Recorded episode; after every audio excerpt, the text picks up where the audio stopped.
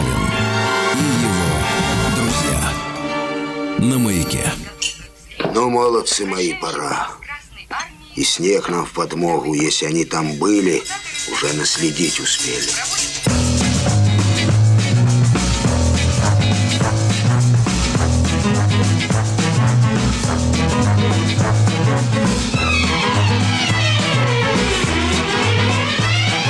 Снег кружится, снег летит, играет и блестит. И в мороз по первоследу я к своей зазнобе еду. Тройка резвая бежит, за санями снег кружит, а вокруг звенит тайга. Тройка резвая бежит, за санями снег кружит. Ой, ты в юга, ой, пурга. Щиплет уши, щиплет нос, разудалый Дед Мороз. Все равно не сдамся деду, я к своей зазнобе еду. Тройка резвая бежит, за санями снег кружит, а вокруг звенит тайга. Бежит, за санями снег кружит, ой, ты в юга, ой, пурга. Засугробила пути Не проехать, не пройти. Не труби мороз победу Все сугробы я объеду. Тройка резвая бежит За санями снег кружит А вокруг звенит тайга. Тройка резвая бежит За санями снег кружит. Ой, ты в юга, ой, пурга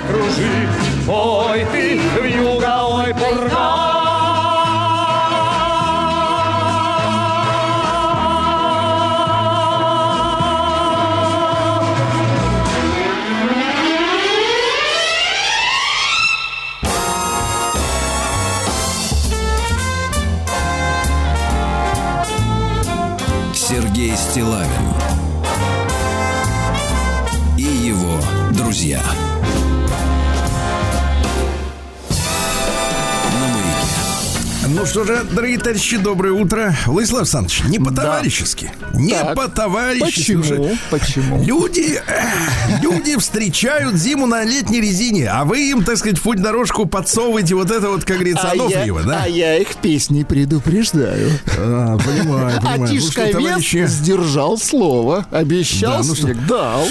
Свое ли он сдержал слово, этот вопрос перед нами еще встанет, я думаю, в свое время. Слушайте, Владислав Александрович, ну ладно, надо немножко отвлечь товарищей от э, скребков, которыми они э, счищают первый снежок. Кстати, он скоро растает, послезавтра, так что если есть возможность... Ну, снег мокрый, да. Не, не ездить, э, то через пару дней будет плюс 11 опять. У нас так все тут противоречиво, да. Владислав Александрович, тут я вам ведь вчера э, в, так мельком рассказывал о выступлении э, председателя Думы. Помните вкратце о том, что он, как бы так сказать, удивился э, тому, что есть комитет по бабонькам, по деткам, а вот э, мужиков там как бы это не учитывают Да-да-да. интересы. Да и вообще как бы вот такая история. И вы знаете, я ходил, ходил, бродил, бродил. Вот знаете, бывает такое вот мутит, мутит, мутит, мутит. Вот что-то хочется выдать. Ну Вот, но не э, а вам. И вот, значит, соответственно, думал, думал, и, наконец, меня поразило, так сказать, открытие следующего рода. Значит, вот э, сначала прелюдия. Там у Вячеслава Володина была большая достаточно речь такая, без бумажки. Вот я люблю, когда люди разговаривают без бумажки, а, а от души, искренне, да? Вот. А по- то есть, значит, говорит то, что думает, а не то, что, так сказать, кто-то ему там прописал. И, значит, там, помимо этих женских всех комитетов, он как-то увлекся воспоминаниями и говорит, мол, что вот в Советском Союзе собирали эти все конгрессы женщин мировые. Вот, если вы посмотрите фотографии, там действительно такие вот огромные... э, нет, нет, не шабаши.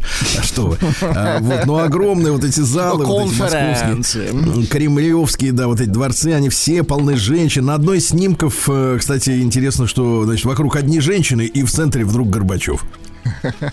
Сидит. Он в 87-м году такой, знаешь, один сидит, а вокруг вот бабье царство. В хорошем смысле слова, конечно.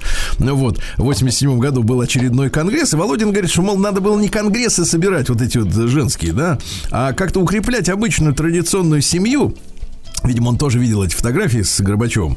Или в детстве там помнит, в юности.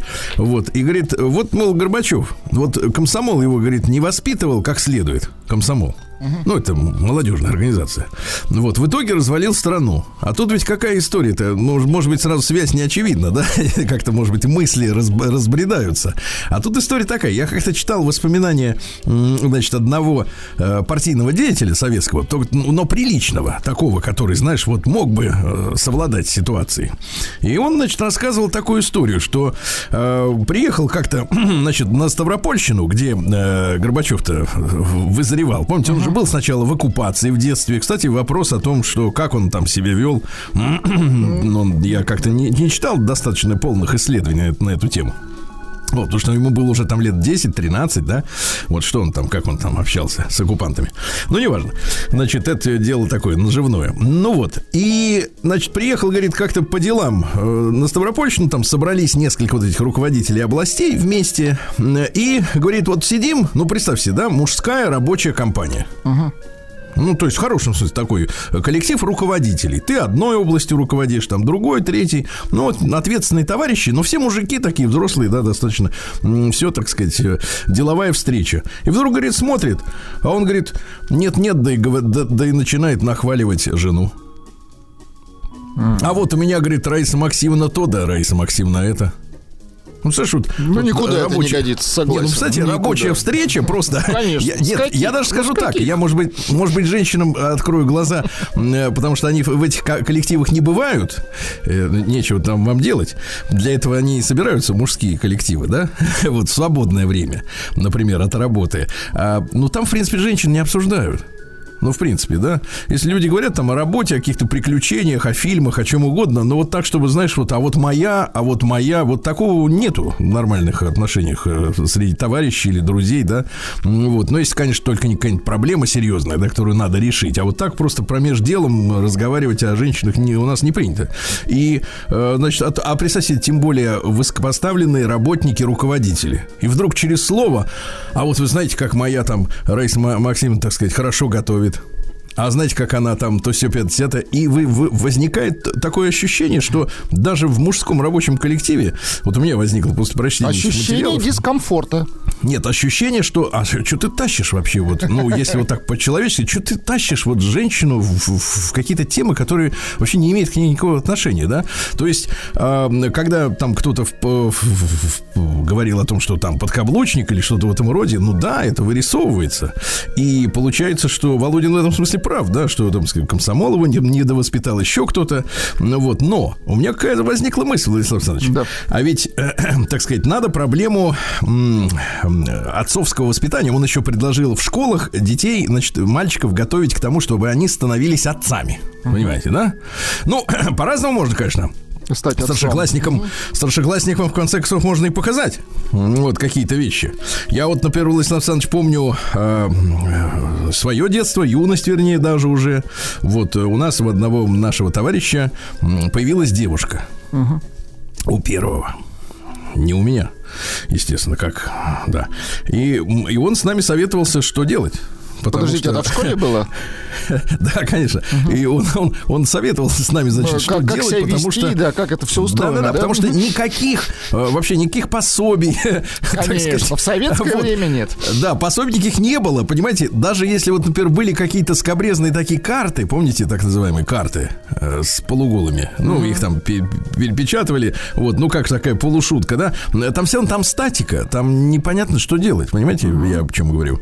То есть э, не было понятно, и никто об этом не говорил, и общество было в этом смысле предоставлено самому себе искать и разгадывать этот пазл, да, да, да. что, что вот двоим любящим был... людям делать, чтобы завертелось. Нет, был что, фильм серьезно. «Табор уходит в небо», где говорила женщина, скажем, не смотри на меня, Забар. Да, давайте скажем так, что вот даже фильм э, «Маленькая Вера», да, который произвел ощущение такой э, перестроечной порнографической бомбы, угу. где мало того, что показывали э, как бы акт, но там еще и возмутительно было, там еще и женщина была наездница, понимаете, да?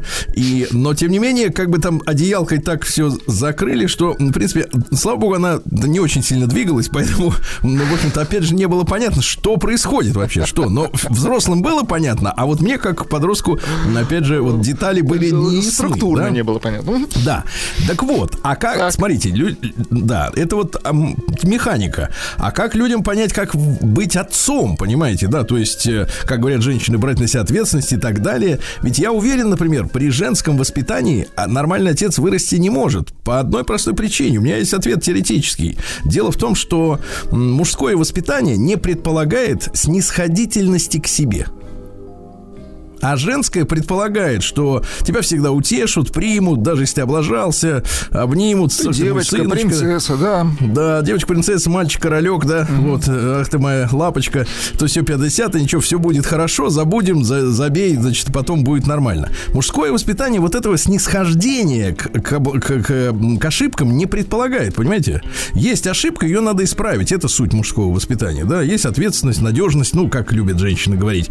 А женщины, они индульгируют индульгирует как бы вот э, слабость. Да, То есть да, э, да, можно слабость. быть слабым, сказали, и ничего да. страшного в этом да, нет, что она девочка, слабенький. Да? да, ну и, и, и если ты мальчик, потому что нет другого примера. Короче, предлагаю следующее, Владислав Александрович. Нам нужны, вот ребята вернутся, угу. и нам нужны летние военные лагеря для школьников. Угу. А инфраструктура как раз наоборот не нужна. А то начнут, знаешь, выйти, а где мы это все будем строить? Нигде. Значит, палаточный лагерь в июле месяце, так? Угу.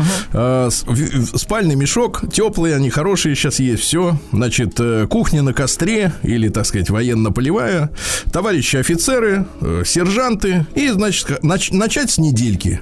На недельку все мальчики не на курорт в Турцию на All Inclusive или в Египет с мамочкой под крыло, да, там, жрать с утра до ночи и купаться, а на недельку в лес, в поле, значит, под Палаточку, присмотром да? офицером. Угу. Никаких женщин, никаких смартфонов, все это оставить, да.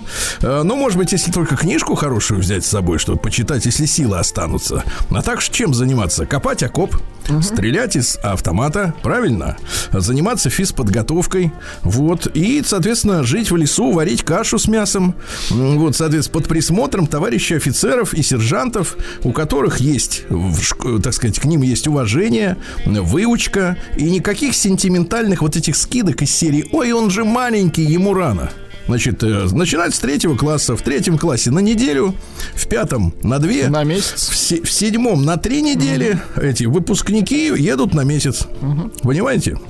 Вот, и в итоге оттуда возвращается человек, который провел целый месяц с товарищами, с которыми решал реальные практические задачи, а не в доту дулся с утра до ночи. Не, так сказать, не косынку, как вы вот э, раскладывал, uh-huh, да, сидя uh-huh. на горшке, uh-huh. а реальные задачи выживал и в дождь, и, и, и в жару, и, так сказать, пел песни у костра, варил кашу, ел, вы, радовался по, жизни. В палатке-то жили, да. в принципе, хоть неделю. Я залазил один раз. Залазил. Я вам скажу, Владислав Александрович, так. Жить можно. Во. Надлес какой.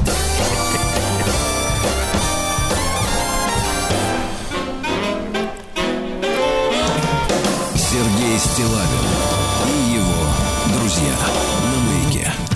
Так, ну ладно, а теперь, значит, вот давайте зачерпнем с другой части кастрюли, давайте, правильно? Давайте. Вот у нас есть замечательный наш исследователь Кот, помните? Угу. Который, значит, соответственно, Бороздач, следит. Бороздач. Да, который следит за тем, как там вот живется женщинам на форумах. И вот, пожалуйста, заголовок такой.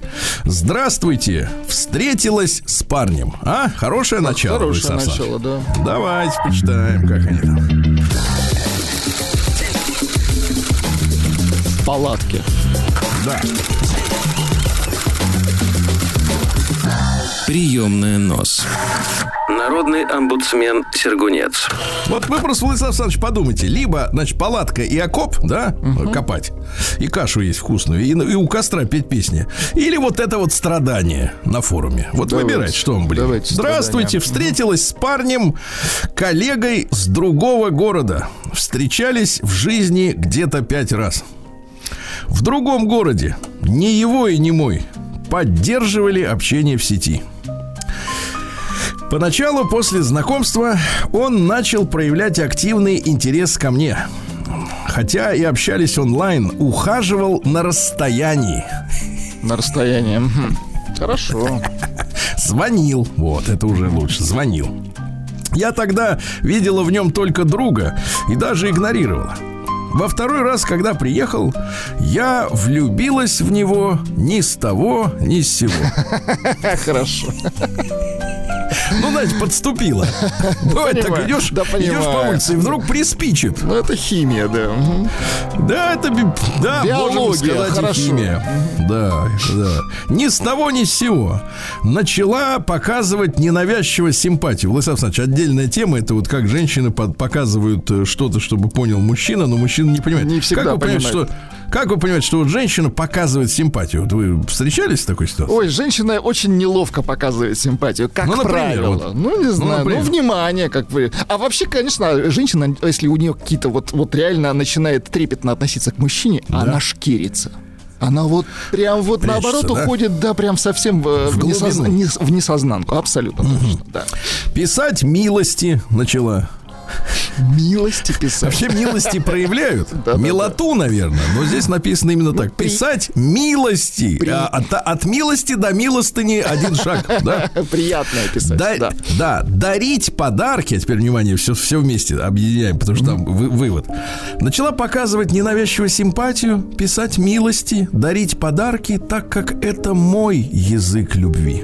Вот, дорогие друзья, девочки, запомните, язык любви должен быть общим, понимаете? Да. Если я буду говорить на папуасском, а вы, например, на испанском, мы друг друга поймем? Нет. Почему же мы думаем, что в отношениях это прокатит? Он тоже шел навстречу, но мне казалось, я его идеализировала, поэтому встретилась.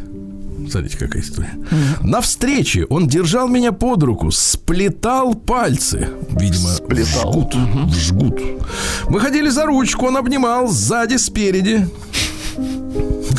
обнимал сзади спереди, утыкался в шею, волосы поцеловал в губы уткнувшись в шею. Видимо. Слушайте, он нащупывал, нащупывал. Нет, обняв сзади, он поцеловал спереди. Также очень много было заботливых жестов, сигналов, помимо телесных контактов. Пишу, чтобы вы не подумали, что мы только сексуализировали друг друга. На второй день также обнимал и без конца целовал в макушку, в лоб, макушка. Угу. Я реш... в маковку еще скажи. Я решила спросить, что между нами. Что между? Я решила спросить, что, между нами. Что ему нужно, решила спросить. 50-50. Он сказал 50 на 50. Он что, шоумен? Мы все немножко шоумены, все воспитаны на Веселкином. Да. Он мне 50 на 50 говорит, что отношения на расстоянии невозможно. Я, я это знаю, но расценила это как, отш, как отшил как отшил. И у него нет никаких искренних чувств, хотя я чувствовала заботу, защиту с его стороны. Ну, сзади, когда чувствуешь заботу, да? Как и сказал, так и сказал, что не может обещать того, что не может ни и не быть. Предлагал переехать в его город. Тогда вот может быть. Я попросила оставить меня там. Мы сидели на лавке. На лавке. Ну, Хотелось побыть наедине. Но он сказал, что не оставит меня здесь на лавке. При, передо мной встал на корточки, сел на корточки, угу. взял за обе руки и потянул, в то же время сплетая вот опять пальцы. Повел меня за ручку, я отдернула, так как мне это показалось странным, если не пара, а друзья, то это как неудобно. Он сказал, не хочешь держать мою руку? Как хочешь, с какой-то обидой. Затем, когда пообщались, притянул к себе, попытался поцеловать. Он мне говорит, кажется, это у тебя нет чувств, ты ведешь себя как отвали со мной. Отдаляешься, отдергиваешь руку, от, отдергиваешь. В конце концов обнялись, поцеловались в губы. Сказал, что напишет, написал. Заинтересованно вел беседу, читалась ревность и поцелуй отправил. Ну, знаете, это отправить такой. Чмоки-чмоки, ага. Э, вы таким балуетесь иногда. Впервые с таким сталкиваюсь. Что это значит? Использовал? Играл? Нет чувств? Насчет идеализации. Парень мне симпатичен, но, кажись, любит выпить. О, новая краска, да? Проблемочка. А, и, и пить до конечной точки. Вот это интересно, да, конечно. Пока не потеряет сознание. Также немного грубоват в общении. Редко, но бывают маты. Иногда его слова задевают любую девушку. Особо нежных слов не говорит. Такой еще вопрос. Может, люди с опытом мне подскажут, лечится ли алкоголь? Лечится ли алкоголь? В скобках он пытался завязать из-за здоровья, но опять вернулся в алкоголь. И станет ли в семейной жизни еще хуже? Вот, Владислав Александрович, вот да. смотрите теперь, да? Вот мы почитали, да, я я уверен, терпели, да, многие до конца вот это чтиво терпели. Вот и представьте, вот, вот такое вот, или в палатке с лопатой с автоматом. Слушайте, ну с лопатой лучше. Вот серьезно, с лопатой. Вот серьезно. Там все понятно. Вот с лопатой. Вот, у лопаты, у лопаты, кстати, нет ни переда, ни зада. Она вся вот твоя.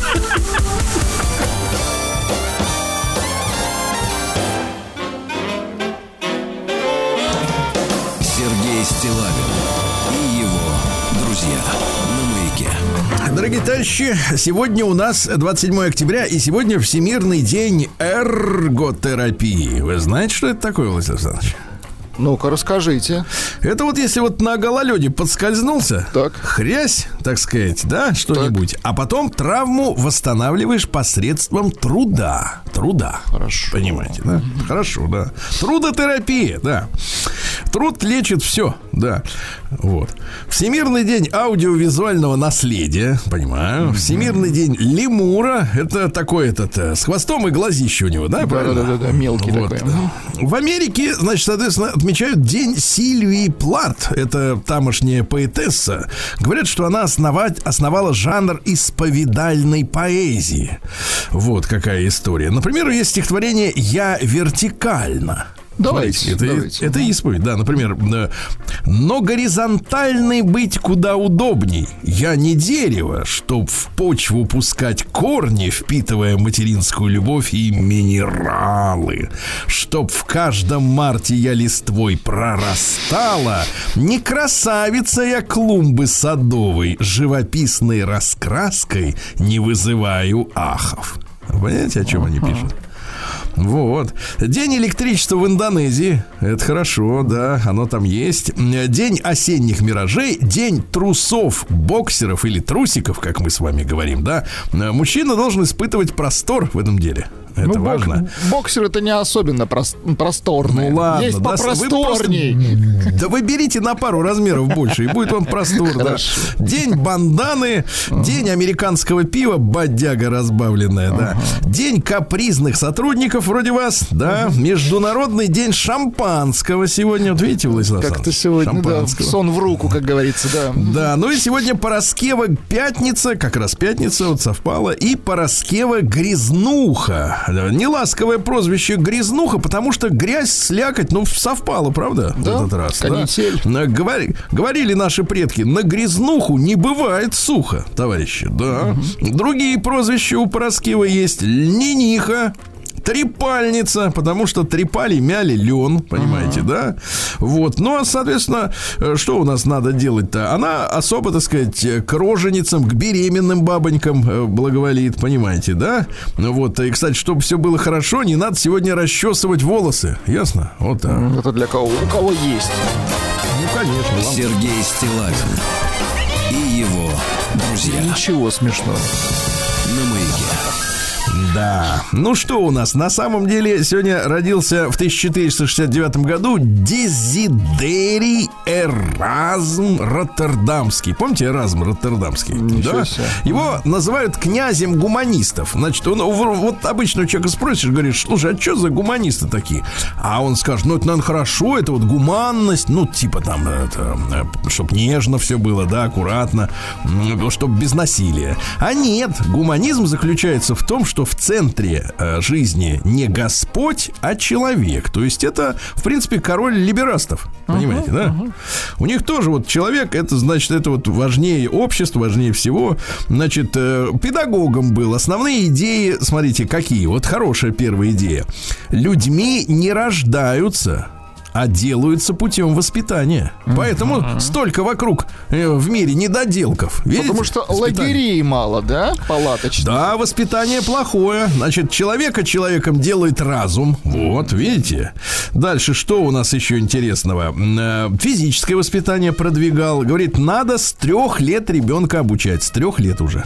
Понимаете, да? Значит, э, оставил после себя и хорошие, просто умные мысли, наблюдения. Например, в темноте все женщины одинаковы. Ну, это отвратительное наблюдение. Ну что ж, отвратительно. Вот попробуйте. Вот, Я выключи- пробовал. выключи свет. Да, не помогает, да. Дальше, смотрите, э, что у нас. Каков супруг во многом зависит от жены. Конечно. Вот, видите, а то жалуются они тут, по-моему, не тот достался. Ну, так а что? Э, И чаще всего побеждает тот, кого не принимали всерьез. Да, это точно. Хорошо, да. Христофор Бонифатич Колумб в этот день в 1492 году открыл Кубу. Вот, кстати говоря, сейчас вот читал материалы. э, Куба является отличной альтернативой от другим курортам сегодня. Отличный. Понимаете? Ну, билеты Там, дороговато, а так, конечно, отлично. Ну, а там зато как, а? Ром рекой.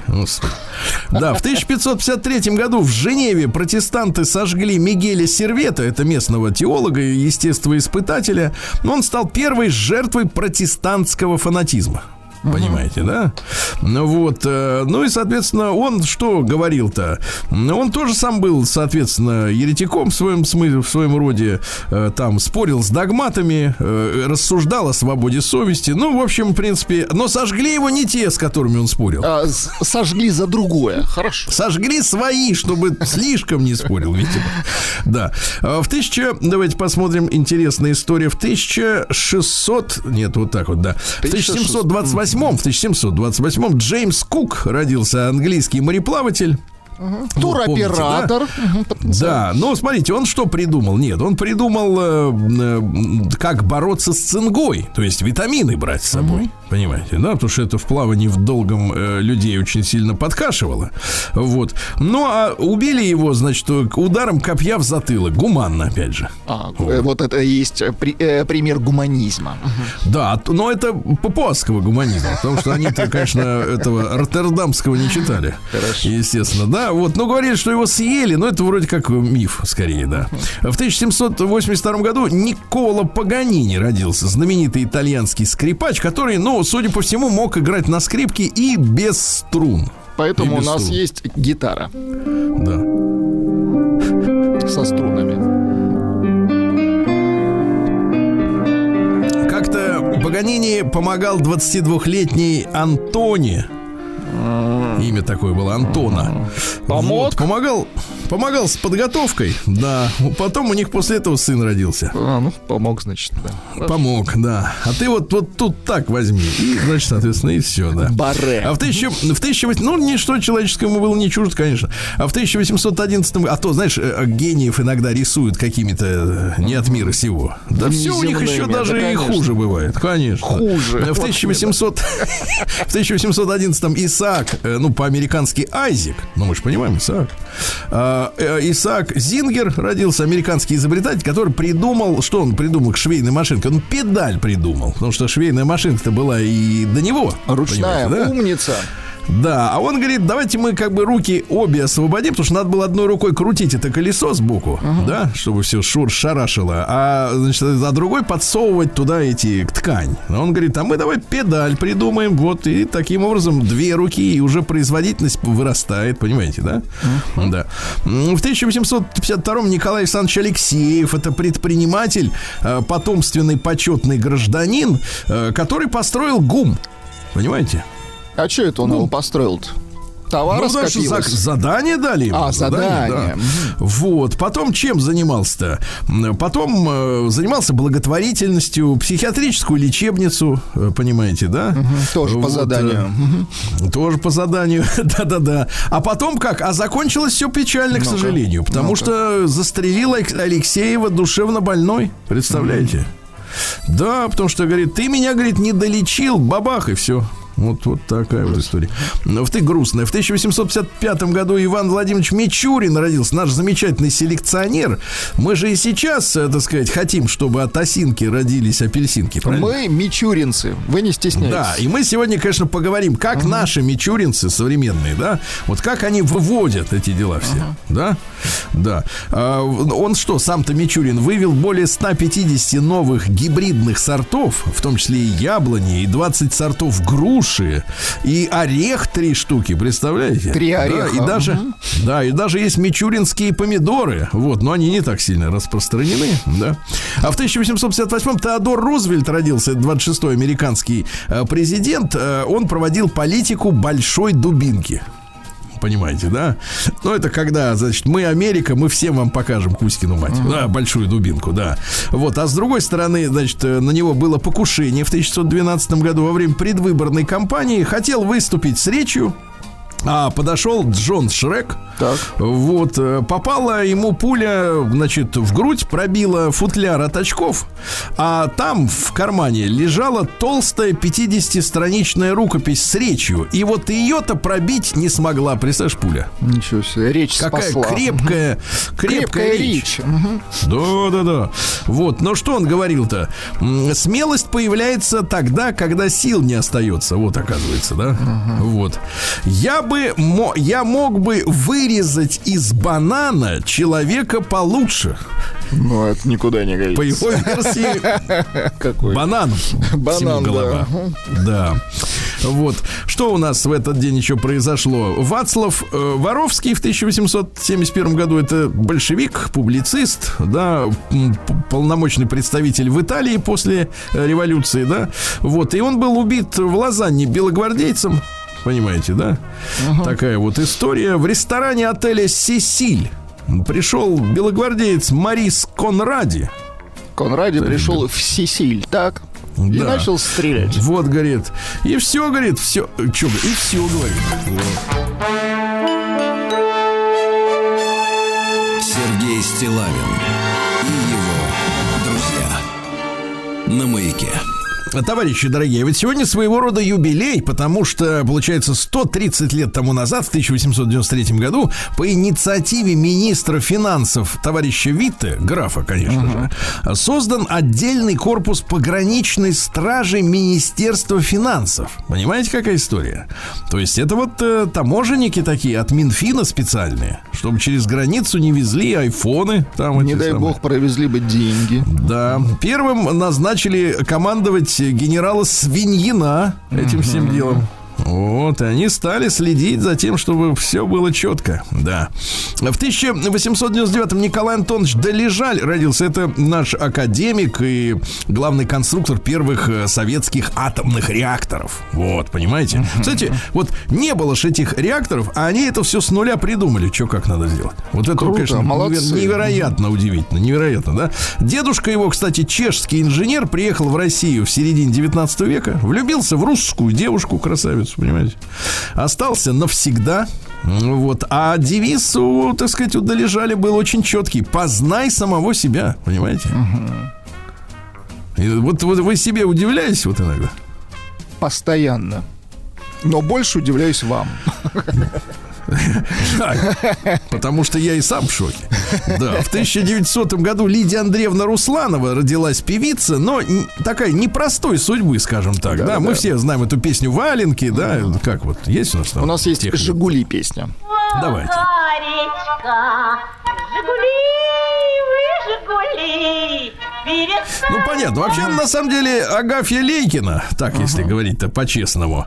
И э, суд, судьба была действительно непростая. Да, вот, э, э, влюбилась однажды в генерала, э, вот, э, который э, нашел на складе военном старинные дамские туфли на каблуке и преподнес, говорит, вот смотрите, какие вещи вам нашел, для вас нашел. А в середине 40, 48 года был раскрыт заговор военных. Вот, арестовали генералов из ближайшего окружения а, Жукова. И ее подтянули. Да, ну и туда входил ее муж Крюков, генерал, да, который как раз вот туфли нашел. Вот, собирался встречать с гастролей в аэропорту Внуково, но не сумел приехать, потому что, так сказать, ну, взяли, да. Но там вменялось в обязанность в вину то, что они присваивали трофейное имущество в больших масштабах. Ну, понятно. И везли в Москву оттуда из Германии мебель, картины, драгоценности. Кстати говоря, не на пустом месте, как некоторым кажется. Автомобиль Хорьх, это Ауди по-нашему, э, два Мерседеса, вот 132 картины русских художников, 35 старинных ковров. Вот это же надо все разместить где-то. 87 костюмов. И, что касается обуви, Владислав Александрович, да. вам тут будет интересно, да. 312 пар модельной обуви. Да, женские ноги должны быть в тепле, я согласен. Вот такая вот непростая история, непростая, да. А, в 1901 году в Москве впервые полностью исполнен второй концерт для фортепиано с оркестром Сергея Рахманинова. А до этого не полностью исполняли? А я вам сейчас расскажу интересную историю. Так. Вот включайте Давайте. концерт, да? Он у нас э, на 35 минут, так да, что да, рассказать успею, да. Так вот, там история такая, что сам Рахманинов, конечно, к, вот к этой, ну, музыка известная, да, да э, подошел к премьере в тяжелом состоянии, потому что он за 4 года до этого, была у него премьера первой симфонии, угу. а зритель э, не принял, не понял задумки. И он, угу. понимаешь, у, утонул в депрессии. И несколько лет вот в депрессивном кризисе находился, и только при помощи известного врача Николая Даля, который был гипнотизером, представляете? Uh-huh, uh-huh и учился у всяких там э, заморских гипнотизеров. Вот, он, кстати, вот этот концерт, который мы сейчас слушаем, uh-huh. да, в течение 30 минут, а, подписал с благодарностью вот именно этому гипнотизеру. Представляете, он его вытащил. Удивительно. А у этого самого Дали лечились и Шаляпин, и Скрябин, и Станиславский. То есть они все были вот больны. Все. Ну, потому что гений, Сергей Да, что касается Дали, то вот в советском времени уже его как бы э, не привлекали, там людям было не до депрессии, да, надо было заниматься делом, и в итоге, представляете, уехал из России в 25 году и скончался, где бы вы думали, в 39 году в Бейруте. Ничего себе. Вот так вот жизнь распорядилась, да. Что же еще такого любопытного у нас сегодня? В Италии в 22 году начался марш на Рим знаменитый, когда Бенито Муссолини и чернорубашечники, помните, да, они да, пошли да, на Рим.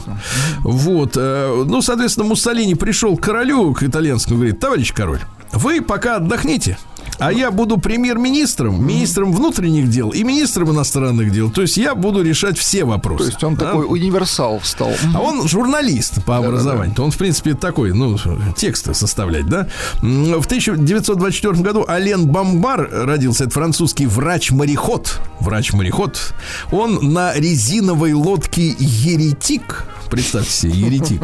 В 52 году за 65 дней совершил переход через Атлантику без припасов. Вы представляете? Это серьезно. Угу. Он Рыба питался ловил. рыбой, угу. рыбой, если была, и планктоном. То есть он э, пропускал через себя, как акулы или кит, эти тонны воды. Удивительно. Угу. И оттуда усваивал микроэлементы, представляете? Угу. И он хотел очень доказать, э, что человека не может э, победить никто, если он, так сказать, э, в общем-то, если силен. он человек вот он угу.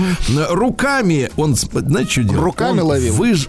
Мелочку, он выжимал сок, то есть пресную воду из рыб и оттуда брал воду. Вы представляете? Да ладно. Да. Причем говорил, что в малых дозах и соленую можно пить, если очень ну, хочется. Мало, очень мало, да. Потерял за 65 дней 25 килограмм. То есть, товарищи, да. если хочется похудеть, угу. милости просим. Берем лодку. И, да, и без да. еды. Да, в 25 году Фред Воллер запатентовал водные лыжи. Но для них нужен катер. Они сами по себе, конечно, не того, не плывут. Да. Э, да, что у нас? В 39 году литовская армия с дозволения Советского Союза вошла в польский, а точнее белорусский город Вильна.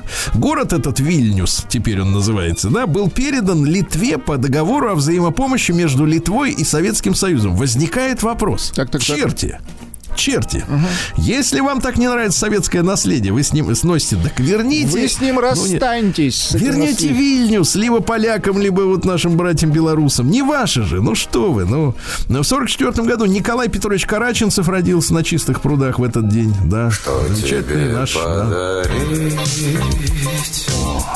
кроме верной любви. Да класс. Может, эту весну, может, песни свои. Класс, класс. Да, наша с вами, Владислав Александрович, любимая песня, правильно? мы на ней выросли. Там, кстати да. говоря, ни так. слова о, день, о деньгах. Это отдельная, так сказать, заслуга. Сергей Стилавин и его друзья.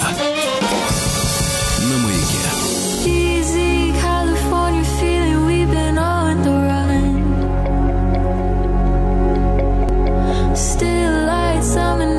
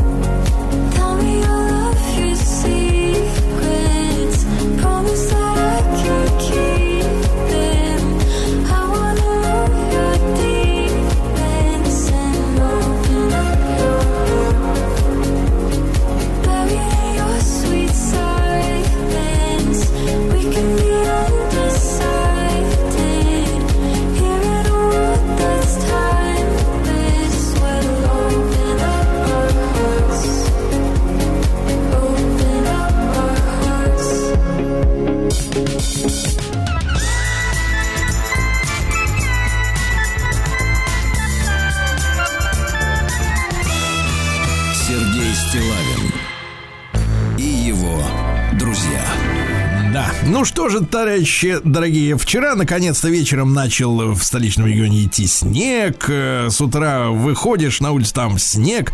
Вот, э, слякоть, прекрасно. Правда, через два дня уже все растает, но вот сегодня надо быть осторожным.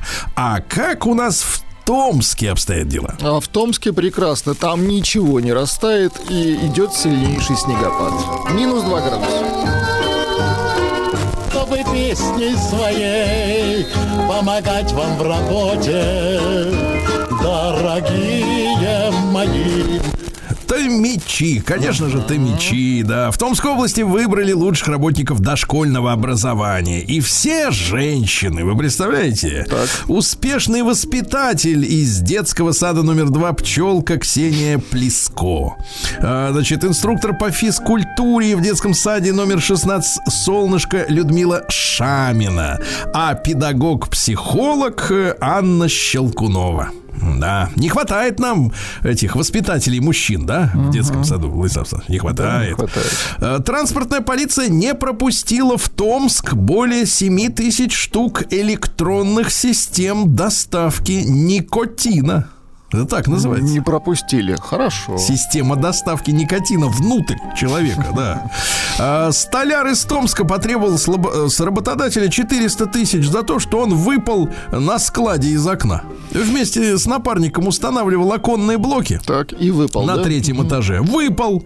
Говорит, а теперь ты мне давай 400 тысяч за это. Ловкач, я смотрю. Да. да. Житель Томска заплатит более 250 тысяч рублей за незаконную добычу лося. Там ведь, там ведь именно такие слова используются. Я добыл лося, они говорят. Понимаете, да. А, прокуратура сообщает, что за Томич за 100 тысяч рублей пытался купить себе водительское удостоверение. Дело в том, что он состоит на учете в диспансере в связи с тем, что употребляет психоактивные вещества. Угу. И справку ему дать не могут, но ему очень хочется водить машину, путешествовать, поэтому хотел дать 100 тысяч. Ну вот сейчас проблема усилится у товарища. Да, в Томске испортили капитальным ремонтом 8 исторических домов. Их надо было отремонтировать так, как будто они были как когда-то, как понимаете? новые. Так, а они что сделали? А теперь они и выглядят как а, новые. Да. В коллективе Томского театра юного зрителя появился актер, который может парить как птица. Вы представляете? Талантливый.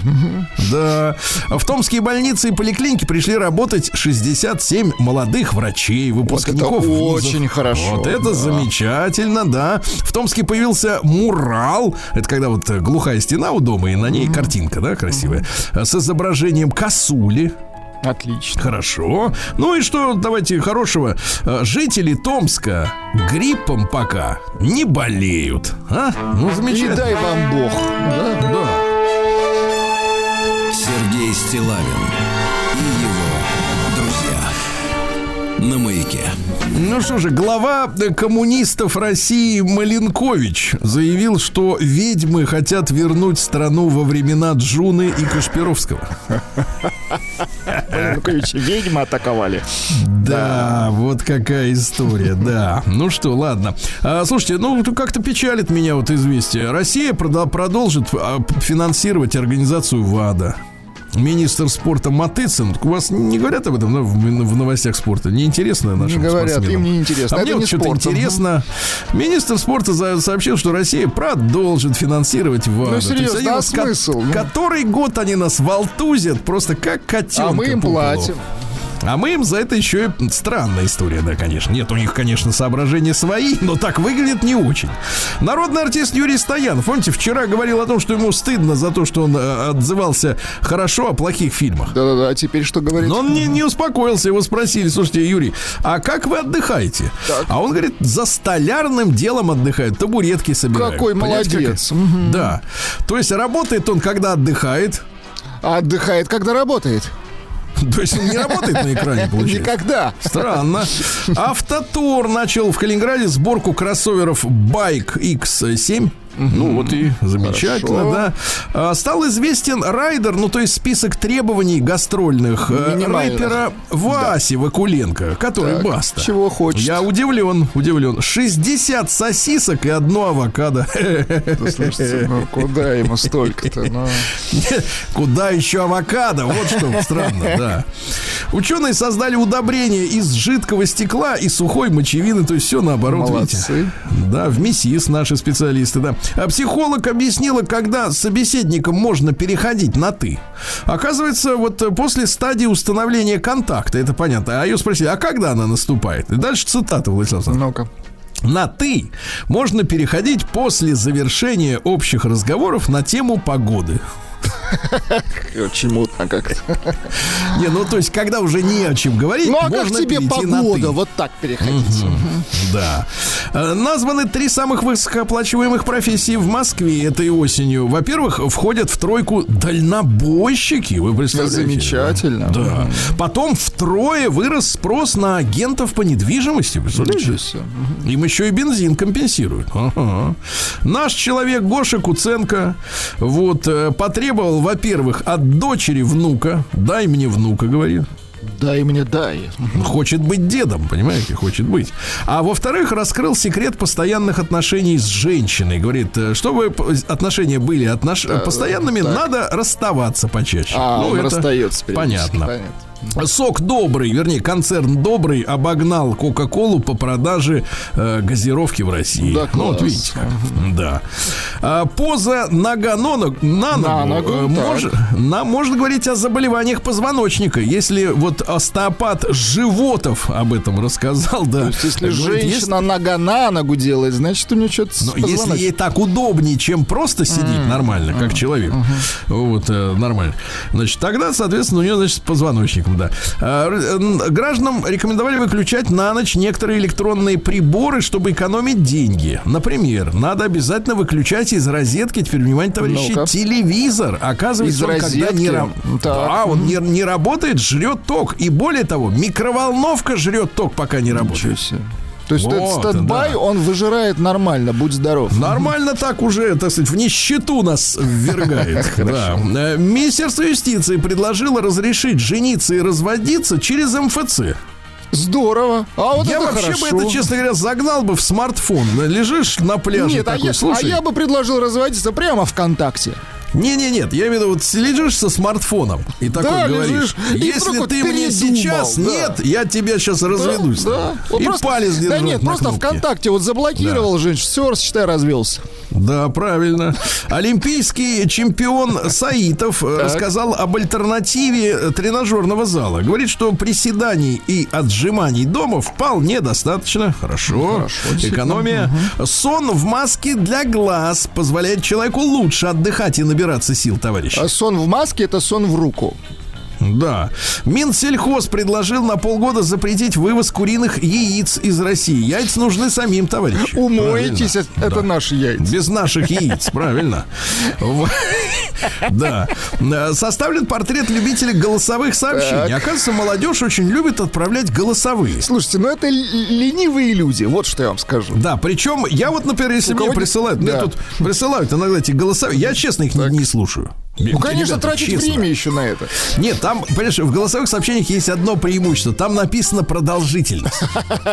Да, если она больше Если я вижу, что сообщение на, например, на 8 минут, то вообще даже открывать не буду. Просто из принципа не буду Конечно. открывать. Ну зачем это мне? Значит, э, женщины используют их чаще 60%. Ну, у них понятно, у них, когда они говорят, у них что-то вот как облегчается. У них поток, поток идет, да.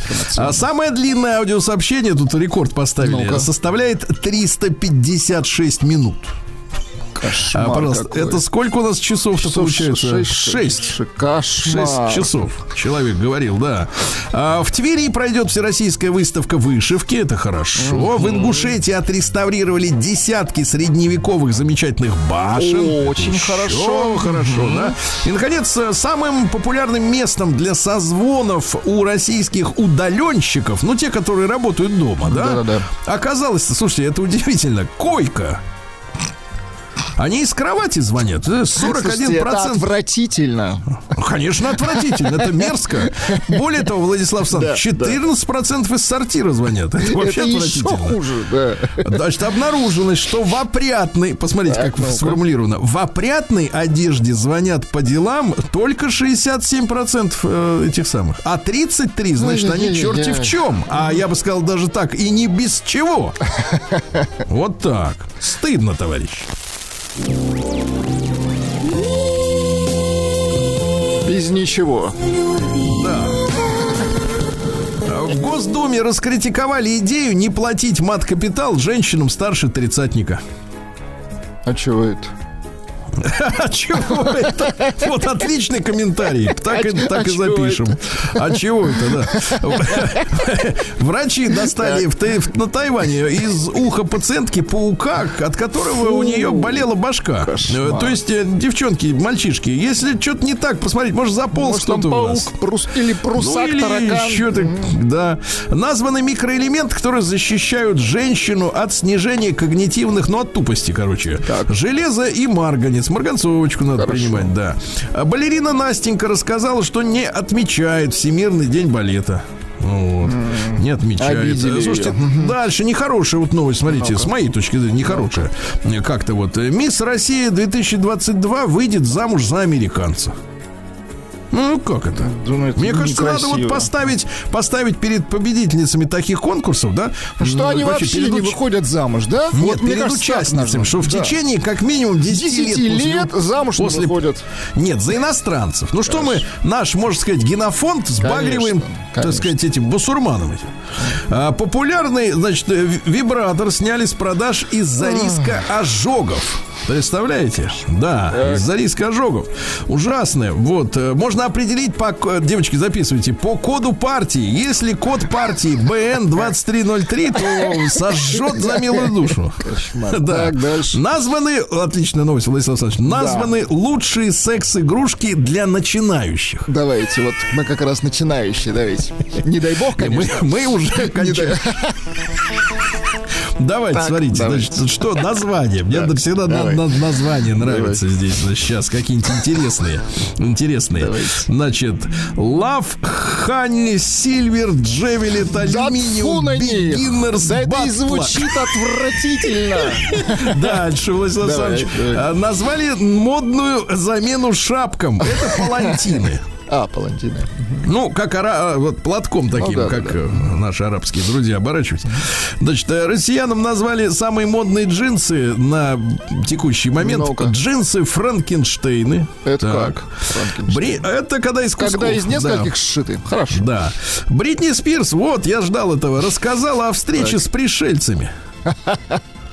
Говорит, ехала с подругой на кабриолете и вдруг чувствуют, не, они не вдвоем, представляете? Mm-hmm. Ага. 23-летняя девушка рассказала об отношениях с 57-летним бойфрендом. Так. Вот, говорит, что я его называю Шуга Дэдди, то есть сладенький папаша.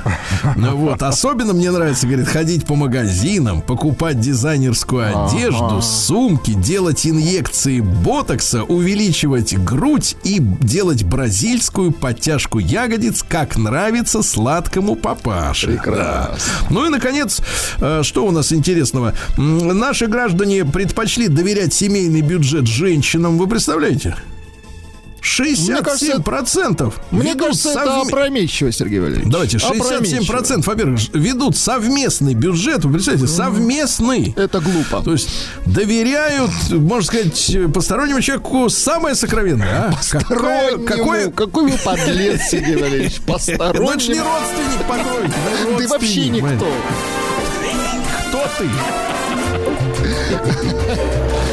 Новости капитализма. Ужас. Биологи обнаружили так. у обезьян меностоп. Ну и ладно. Молодцы. Туда и мы. Дорога обезьянам, да. А, ученые э, сравнили активность мозга, когда вы вот вживую встречаетесь, так. например, с коллегами, угу, или по видеосвязи. Оказывается, видеозвонки активируют мозг хуже живого общения. То есть бывает так, что человек общается, а он и вообще не а активирует. не понимает, с кем, да. Да. Мужчина в Сингапуре пожаловался в полицию на соседа из-за его громкого громкого попугая. Хорошо. Нейробиологи выяснили, что петух может узнавать себя в, в зеркале. Да класс. В Бразилии нашли новый вид многоножек со сложными гениталиями. То есть, вот, когда говорят, все сложно, это про них. Хорошо. Ну что, наши граждане, которые еще обладают и израильскими паспортами, э, тысячи вот этих наших э, полуграждан, скажем так, э, подлежат призыву мобилизации. Ну, конечно, они же граждане, конечно. Да, конечно.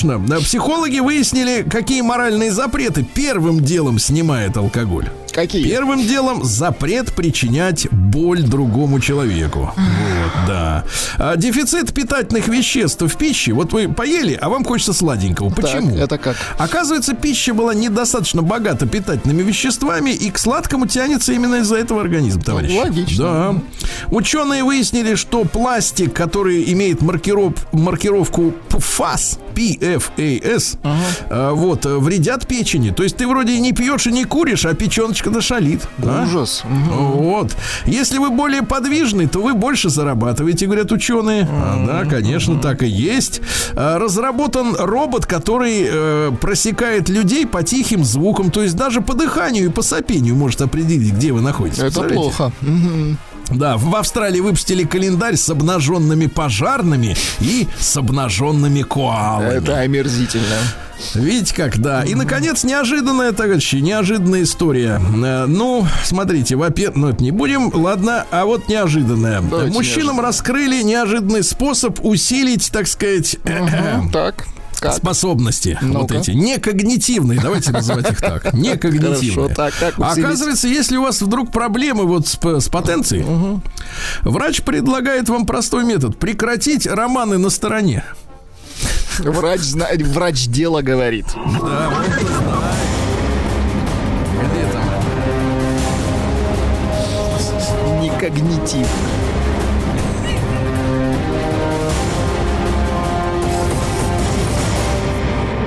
Россия криминальная. Слушайте, пришлось вызывать в детский подмосковный сад МОС Облпож Спас. Представляете? А что Трехлетняя девочка надела на голову горшок ночной. И не смогла из него вылезти, представляете? Ужас. О, какая. Да, обвиняемого в похищении и попытке убийства Авраама Руссау, певца. Помните, в 2000 да, да, год было, было дело? Из автомата его расстреляли, а убили охранника, а ему ноги перебили. Так вот, нашли все-таки через 17 лет. Это некто Тархан Эльдукаев. Следствие думает, что он действовал по заказу бывшего владельца Черкизона. Ничего себе. Вот такая история. В Череповце мужчина не захотел платить за выпечку и бросил в пекарню гранату. А? Да, сюжет. Говорят, mm-hmm. говорят, а деньги? А вот а все, вот что вам. есть. Ага. В Москве доблестный мужчина спас 18-летнюю соседку от домогательств мигрантов в подъезде. Кстати, товарищи, мы все должны быть неравнодушными. Да, мы ну, все конечно. должны друг за другом присматривать и идти на помощь, правильно? Mm-hmm. Это самое главное. В этом и есть человечность. А, блогер Людоед Лютый, который заморил сына голодом. Слышали так. вот эту мерзость? Нет, не слышал. В СИЗО прекрасно ест мясо. Угу. Универсал. Какая, угу. какая подлость, да, вообще, вот, в принципе. А, на Сахалине автобус без дна возит пассажиров. Бездонный ну, это, в общем-то... автобус. Хорошо. Кто знает, может быть, с дном было бы хуже. С двойным дном, давайте да. так. А, таксист э, в Петербурге, на, пишут журналисты так, на улице Замшиной Слушайте, я всю свое детство провел на этой улице. Это, товарищи журналисты, особенно питерские, стыдно. Это улица Замшина. Замшин – это врач а не на улице Замшиной, как вы в последние лет 20 привыкли писать, балбесы. Так вот, на улице Замшина так. таксист сломал пассажиру ногу за, из-за отсутствия сдачи с 5000 рублей. Вот что там произошло, ясно? И, наконец, школьник э, украл в Уфе у бабушки 4 миллиона рублей, ты прикинь? Так и потратил эти деньги на автомобили, которые подарил своим друзьям. Ну, а? какой хороший, да? Ну какой? Зачем бабушке автомобили, конечно, правда? Конечно, зачем ей столько?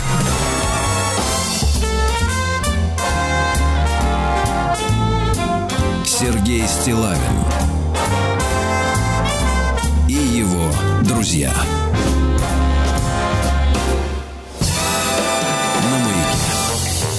Друзья, мы, как вы знаете, внимательно э, относимся к истории, и сегодня очень важный день, э, давайте скажем так, в истории, современной истории человечества, потому что 27 октября 1962 года в разгар Карибского кризиса, вы помните, ну какой, что там было в Карибский кризис? Американцы поставили свои ракеты в Турции, а Никита Сергеевич придумал отвезти наши на Кубу. И в этот день, 27 октября 62 э, был сбит э, летчик, э, американский летчик, который шпионил э, за нашими ракетами на Кубе, зенитной ракетой. Его сняли, сам пилот погиб. И, в принципе, напряженность достигла, ну, самого острого накала в те дни. И мир, говорят, как говорят, был на грани мировой катастрофы. Вот сегодня с нами Сергей Алексеевич Засорин, заместитель директора Центра регионального сотрудничества Московского педагогического государственного университета, кандидат исторических наук. Сергей Алексеевич, доброе утро, здравствуйте. Доброе да. утро, Сергей. Сергей Алексеевич, ну э, вот вы какую дату назовете, э, э, сказать, э, как э, точку начала того самого Карибского кризиса? То есть я хочу понять, за, за какое время мы добрались до этого пика вот сегодняшнего? Ну, вообще считается, что строго вот такое ограниченное по хронологии время Карибского кризиса примерно 14 октября и до самого конца октября. Хотя на самом деле нельзя выхватывать вот какие-то отдельно взятые события из более широкого э, контекста исторического, потому что как считать?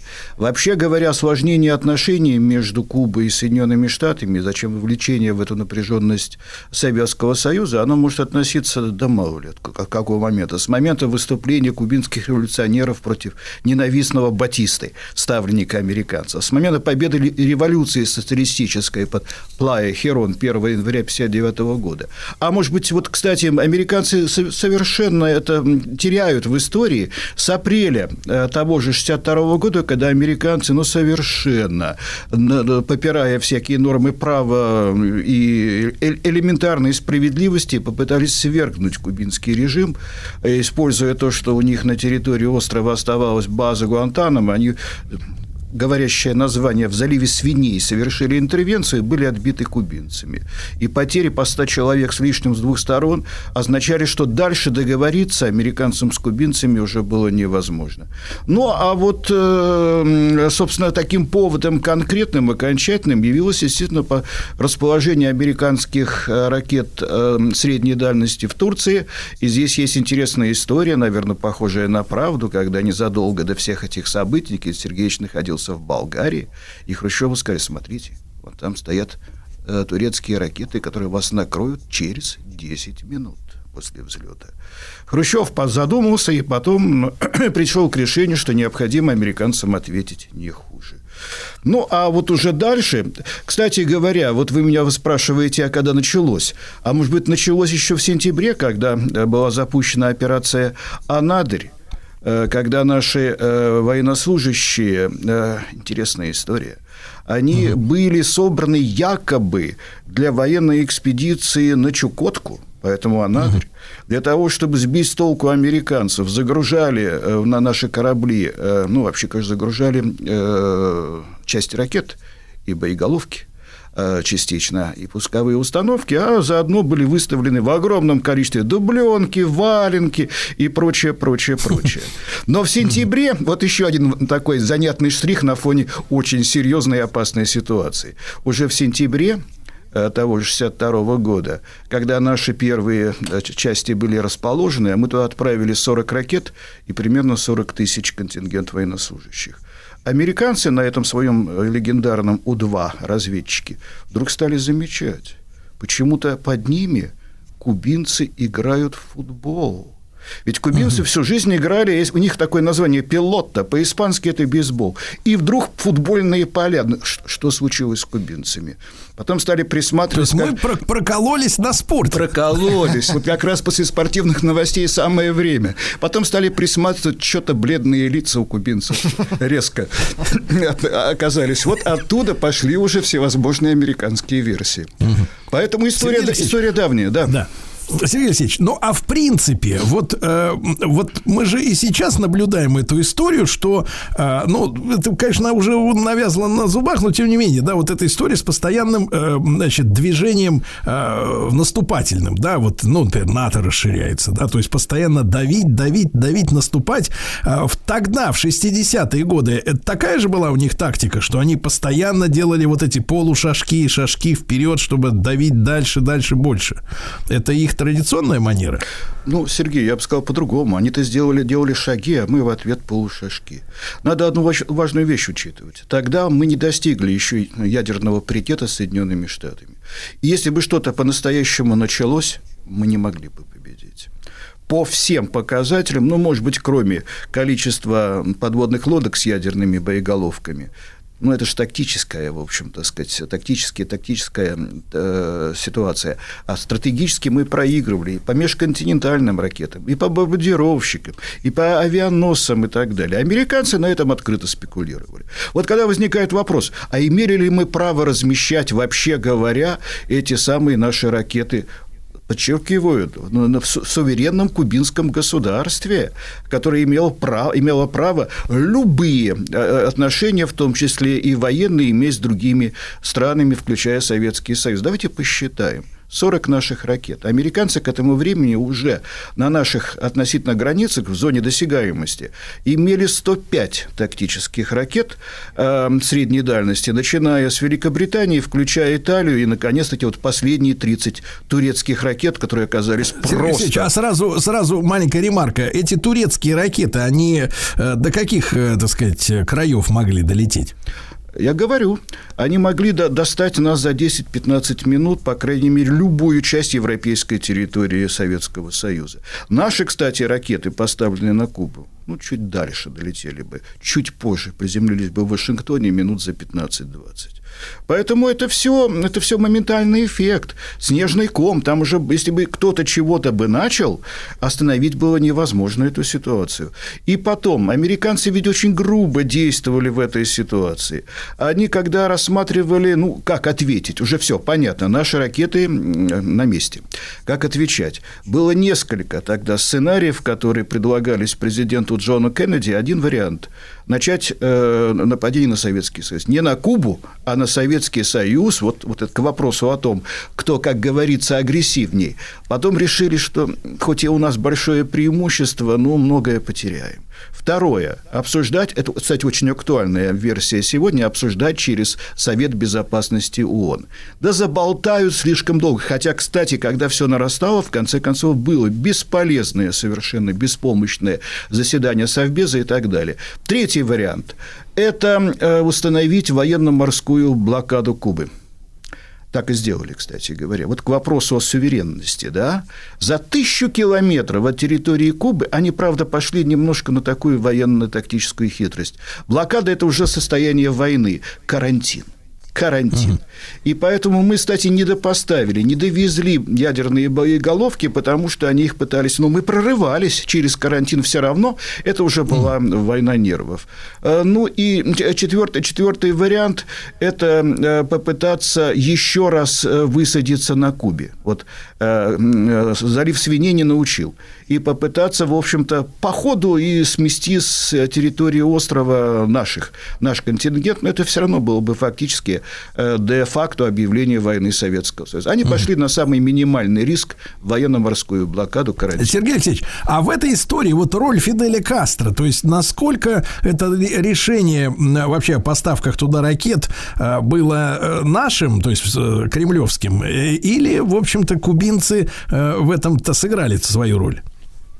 Ну, вообще говоря, давайте немножко пораньше посмотрим на ситуацию. Когда Фидель Кастро приходит к власти, он же не был э, с самого начала убежденным коммунистом, он был скорее анархистом таким радикальным леваком, ну, чуть-чуть сдержаннее, чем его э, соратник Че Гевара. И поэтому он, когда пришел, он пытался сразу наладить отношения близкие, в том числе военный союз э, с нашей страной. Хрущев отнес, отнесся к этому с, с некоторой, если не предубежденностью, ну, скажем так, с осторожностью. Чего от него ожидать? И еще один факт, который американцы сегодня пытаются игнорировать. Он пытался э, тогда еще с американским президентом Эйзенхауэром договориться о каких-то нормальных отношениях. А Эйзенхауэр его не принял сославшись на занятость. Американцы э, перестали поставлять э, на остров нефть и перестали завозить оттуда сахарный тростник, на чем всегда кубинцы жили. Ну, заодно, кстати, потеряли все свои, вы же понимаете, что такое Куба во времена э, Батисты. Это такой большой американский публичный дом, одновременно соединенный с казино. Все подобные вещи были с Кубы, с Кубы вывезены моментально. А вот потом он приехал в Советский Союз – он встретился с Хрущевым, и он договорился обо всем. И он прозрел, скажем так, моментально и стал убежденным, твердым коммунистом-ленинцем.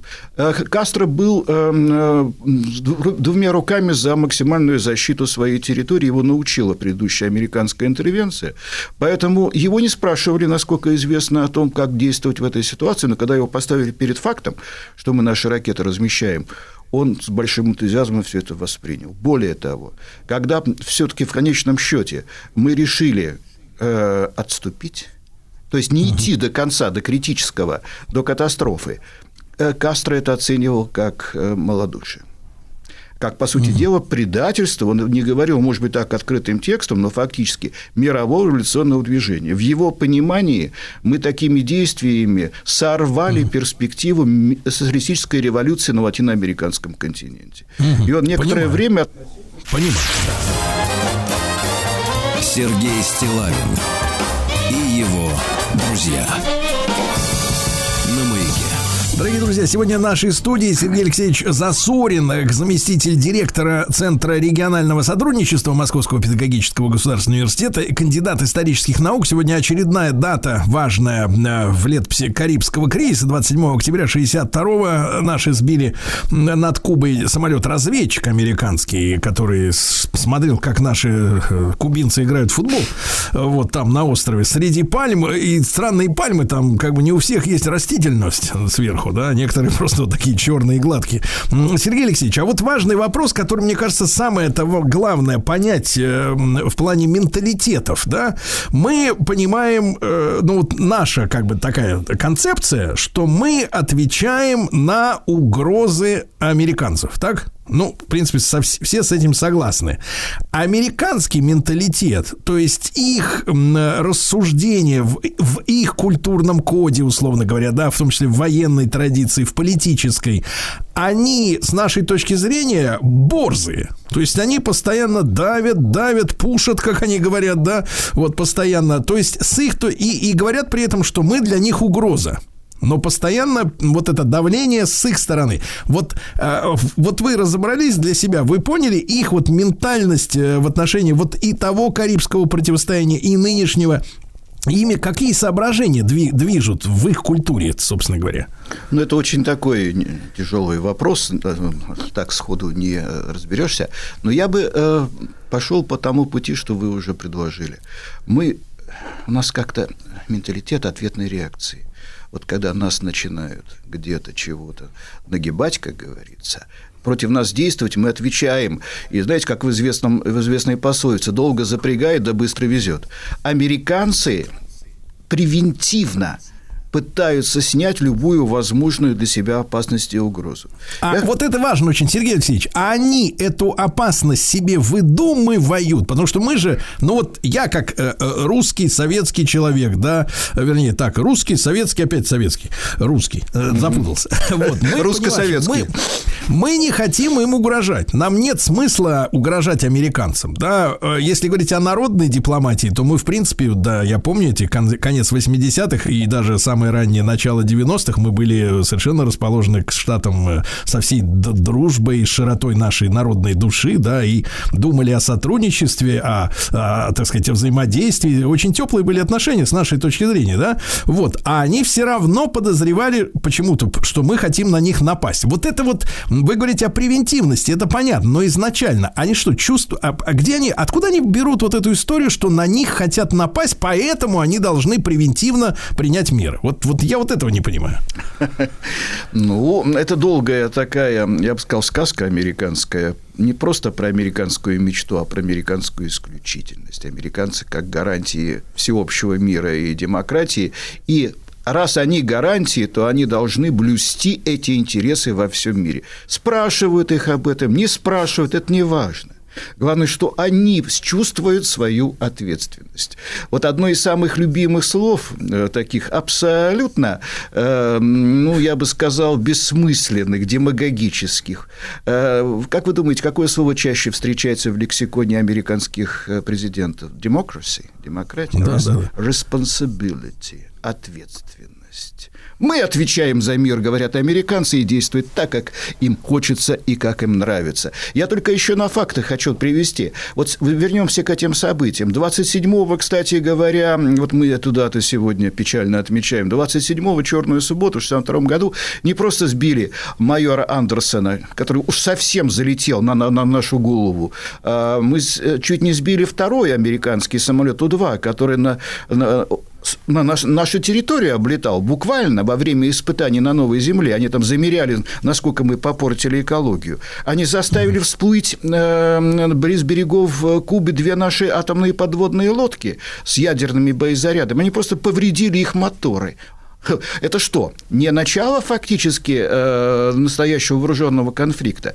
И надо было иметь э, большой, э, э, как сказать, большую, ну, может быть, не мудрость, а осторожность, чтобы сдержаться и не ответить так, как они нас провоцировали. Но еще один момент. Впервые в американской истории они объявили всеобщую угрозу для Соединенных Штатов. Это к вопросу о том, где какая изобретается опасность, что из этого вырастает.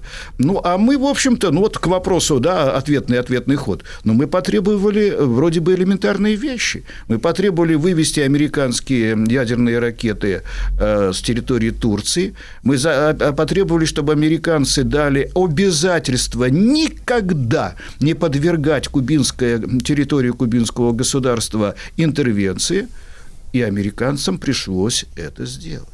Другое, угу. что из этого маленького карантина временного выросла долгоиграющая торговая блокада на голову американцев. Это было совершенно, это к вопросу о том, у кого чувство реальности больше или меньше. Долгие десятилетия они просто игнорировали Кубу как государство. С ней торговала вся Западная Европа. Половина Латинской Америки американцы уперто считали нет такого государства. Не хотим, не признаем. Это к вопросу о американских стандартах во внешней политике. Сергей Алексеевич, а вот пару слов буквально очень интересно. А как они вывели из строя наши подводные лодки, вы сказали, да? Там они винты повредили, что они, они сумели Они сделать? стали забрасывать глубинные э, мины, которые посадили наши аккумуляторы. Нам пришлось глотнуть воздуха, как говорят, как говорят подводники, всплыть.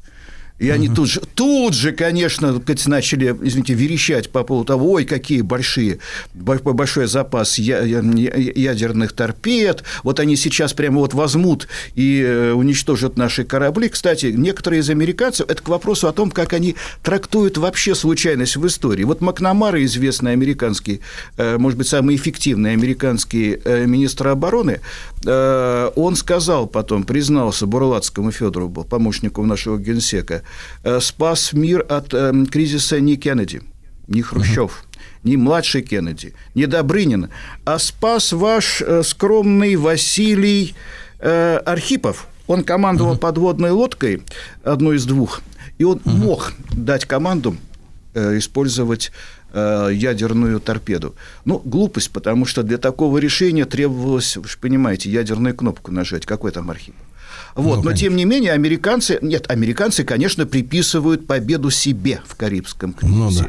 Вот ну, мудрость да. американского и сила американского руководства спасли мир сила, от сила американского руководства заключается в том, чтобы сначала создать проблему, а потом ее загасить.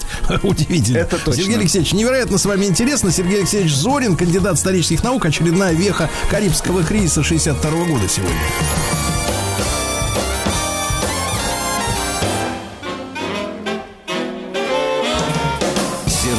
Стилавин.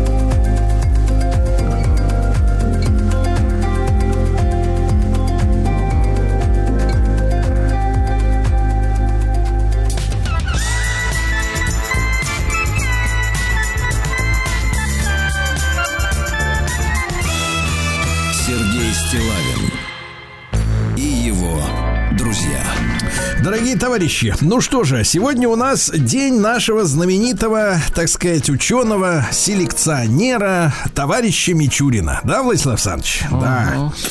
И мы, я с утра это уже пообещал, мы сегодня обязательно поговорим о чудесах, э, как говорится, э, селекции. Наука живет и побеждает. Вы знаете, э, в детстве мы все были мичуринцами, да, Владислав ну, Александрович? Ну, да.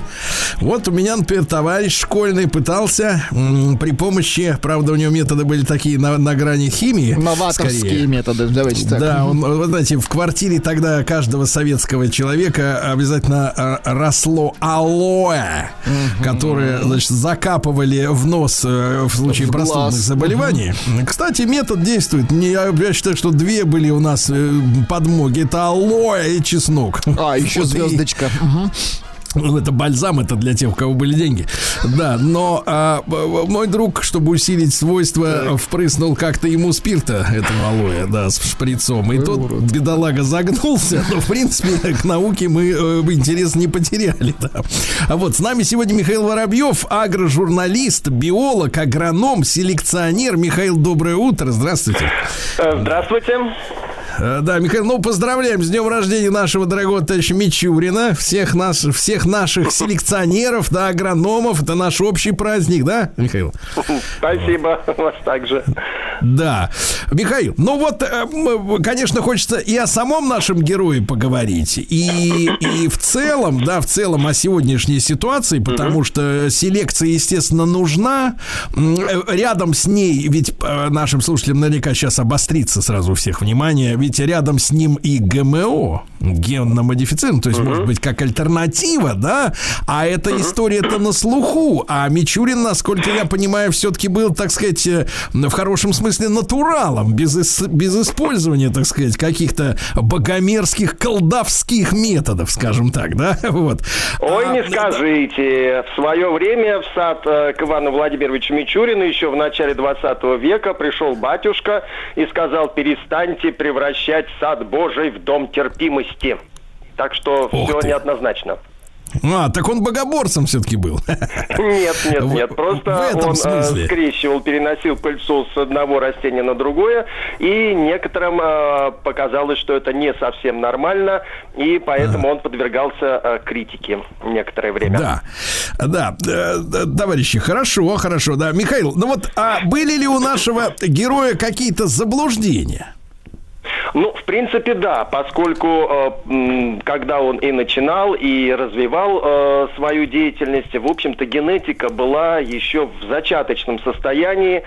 Э, законы Менделя еще не, не печатались в учебниках, как это сейчас. Э, в основном превалировало учение Жана Батиста Ламарка, э, который утверждал, что все благоприобретенные признаки в процессе вот, э, развития организма, они наследуются. Ну, например, вот э, жираф в, сафа, э, в саванне вот ходил-ходил, он был похож на лошадь. И вдруг он э, понял, что ему не хватает еды, начал тянуться повыше к деревьям, чтобы поесть листьев, и э, у него вытянулась шея. Таким образом, у его потомства тоже шеи были более длинные. И так вот на протяжении веков э, значит, жираф превратился вот в такое длинношеее животное. Э, вот, что, конечно же, э, неправильно, как мы э, сейчас знаем, но тем не менее вот такая вот э, теория существовала, и Иван Владимирович Мичурин тоже думал, что вот его гибридизация, его скрещивание одного растения с другим, это не акт слияния наследственных признаков, а просто э, это э, как бы вот раскачивает, растапливает наследственность, как это происходит с расплавленным металлом, и потом, помещая растение в какие-то определенные условия, вот этот признак закрепляется. Ну и, кстати, отчасти его, э, в общем-то, вот эти теории подтверждались. Например, э, гибридные там сеянцы, которые он высаживал на черноземе, э, вот, а, как известно, черноземная зона как раз находится там, где он проводил опыты. Значит, либо он выращивал на черноземе, либо на бедной почве. И те сеянцы, которые росли на бедной почве, они оказались более зимостойкими, чем те, которые росли на черноземе объеме. Ну, сегодня это мы понимаем, почему так происходит, но тем не менее вот это подтвердило его выводы, что, что гибридизация лишь раскачивает наследственность, которая позволяет впоследствии воспитать сеянцы в нужном направлении. Но это, кстати, а, впоследствии уже после 17 года подхватили идеологи советской власти, которые говорили, что, в принципе, вот как Мичурин воспитывает свои растения, так и мы можем воспитать нового советского человека. Ну, что, в принципе, конечно, не сегодня, так, сегодня но, иногда, было, было Сегодня так. иногда можно услышать от э, людей, что они воспитывают собаку, например, или кота. Да-да-да. А, вот. А, Михаил, а что касается вот мичуринских сортов, то дух захватывает, там что-то полторы сотни, да, у него, да, так сказать, достижений, он там и до томатов добрался, и до крыжовника, и картошка, и все остальное. Вот, э, где самый большой успех у э, Ивана Владимировича был? Нет, ну, конечно же, в основном он занимался плодовыми растениями, это яблони, груши, э, э, значит, вишни, сливы и так далее. Вот, поэтому э, именно, на, именно в этом у него наибольшее количество сортов. И, кстати, многие, вот прошло уже сто лет и даже больше, в принципе, существуют до сих пор, с удовольствием их выращивают садоводы. Они, это, конечно, не промышленные уже сорта, они не отвечают требованиям промышленности, но, тем не менее, скажем, Антоновка 600-граммовая с успехом растет в садах. 600-граммовая, потому что у них э, плоды э, вот по 600 грамм. Ну, э, до революции это называлось Антоновка полуторафунтовая. Э, китайка золотая, наверное, многие э, слушатели старшего поколения помнят этот сорт. Из него варили варенье, райские яблочки размером вот с грецкий орех, может быть, чуть побольше. Целиком их варили в варенье, за хвостик и за плодоножку вынимали, с удовольствием ели.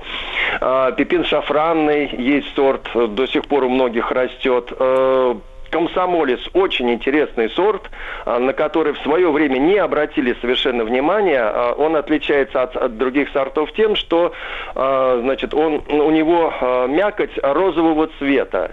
И вот, кстати, где-то примерно в нулевых годах вдруг пошло поветрие, что э, селекционеры начали выводить сорта, у которых так называемые красномясые, то есть у которых э, мякоть э, была именно вот окрашенная.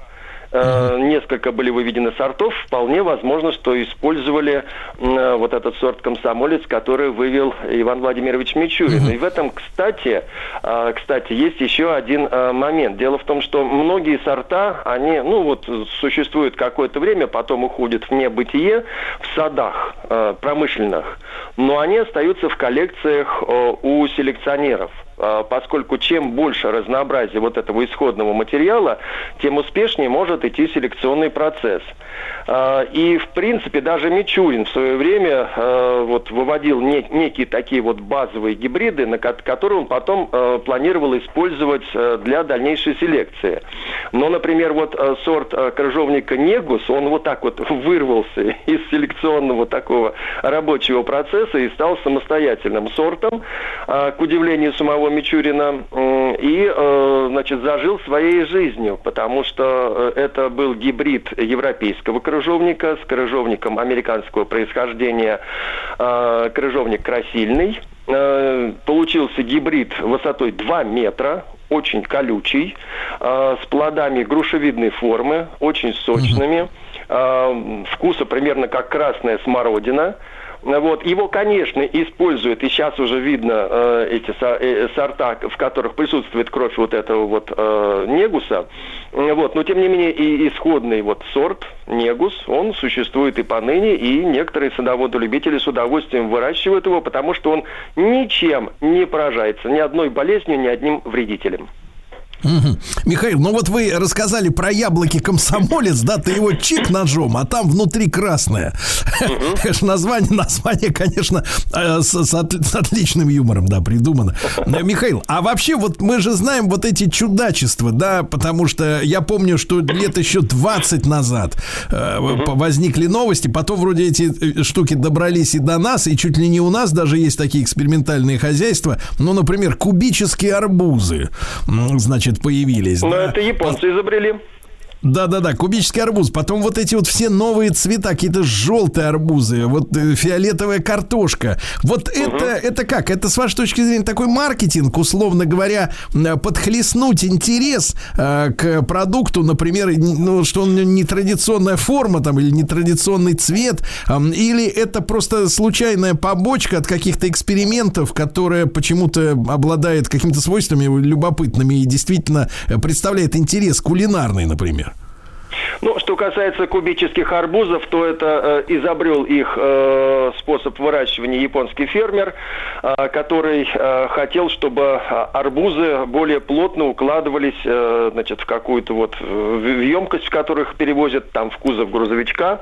Вот, поэтому он выра- помещал э, еще формирующиеся э, плоды арбузов э, в такие в прозрачные ящики. Они заполняли форму, ну, действительно, как вот расплавленный металл заполняет э, опалубку и э, получались такой кубической формы. Естественно, круглые арбузы перевозить менее удобно, чем э, арбузы кубической формы. Но потом это оценили с эстетической точки зрения и начали уже выращивать вот то, что называется для прикола. А что касается арбузов э, желтоплодных, с желтой мякотью, то это межвидовой гибрид между диким арбузом и арбузом культурным.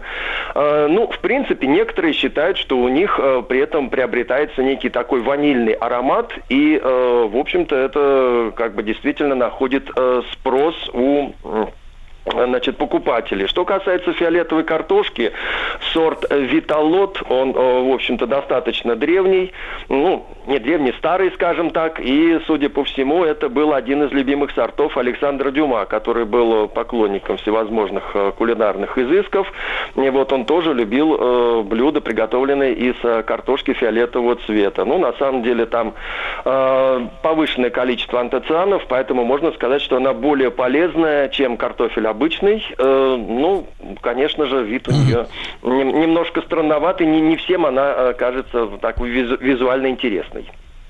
Михаил, а вот мы говорим, в том числе упомянули всякие ГМО-продукцию, да, угу. генно-модифицированную. А сегодня это как бы противоборствующие такие методы селекции, условно говоря, когда выводят на, там, условно говоря, там, на ДНК уровне, да, или, или угу. на уровне скрещивания, ну, на классическими какими-то приемами пользуются. Это антагонисты или это уже давно одна корпорация, которая дружно работает, так сказать, в, в, в нужном им направлении? Нет, ну, в принципе, конечно, это новое направление а, в создании растений. Это, э, скажем так, часть селекции, потому что даже создав...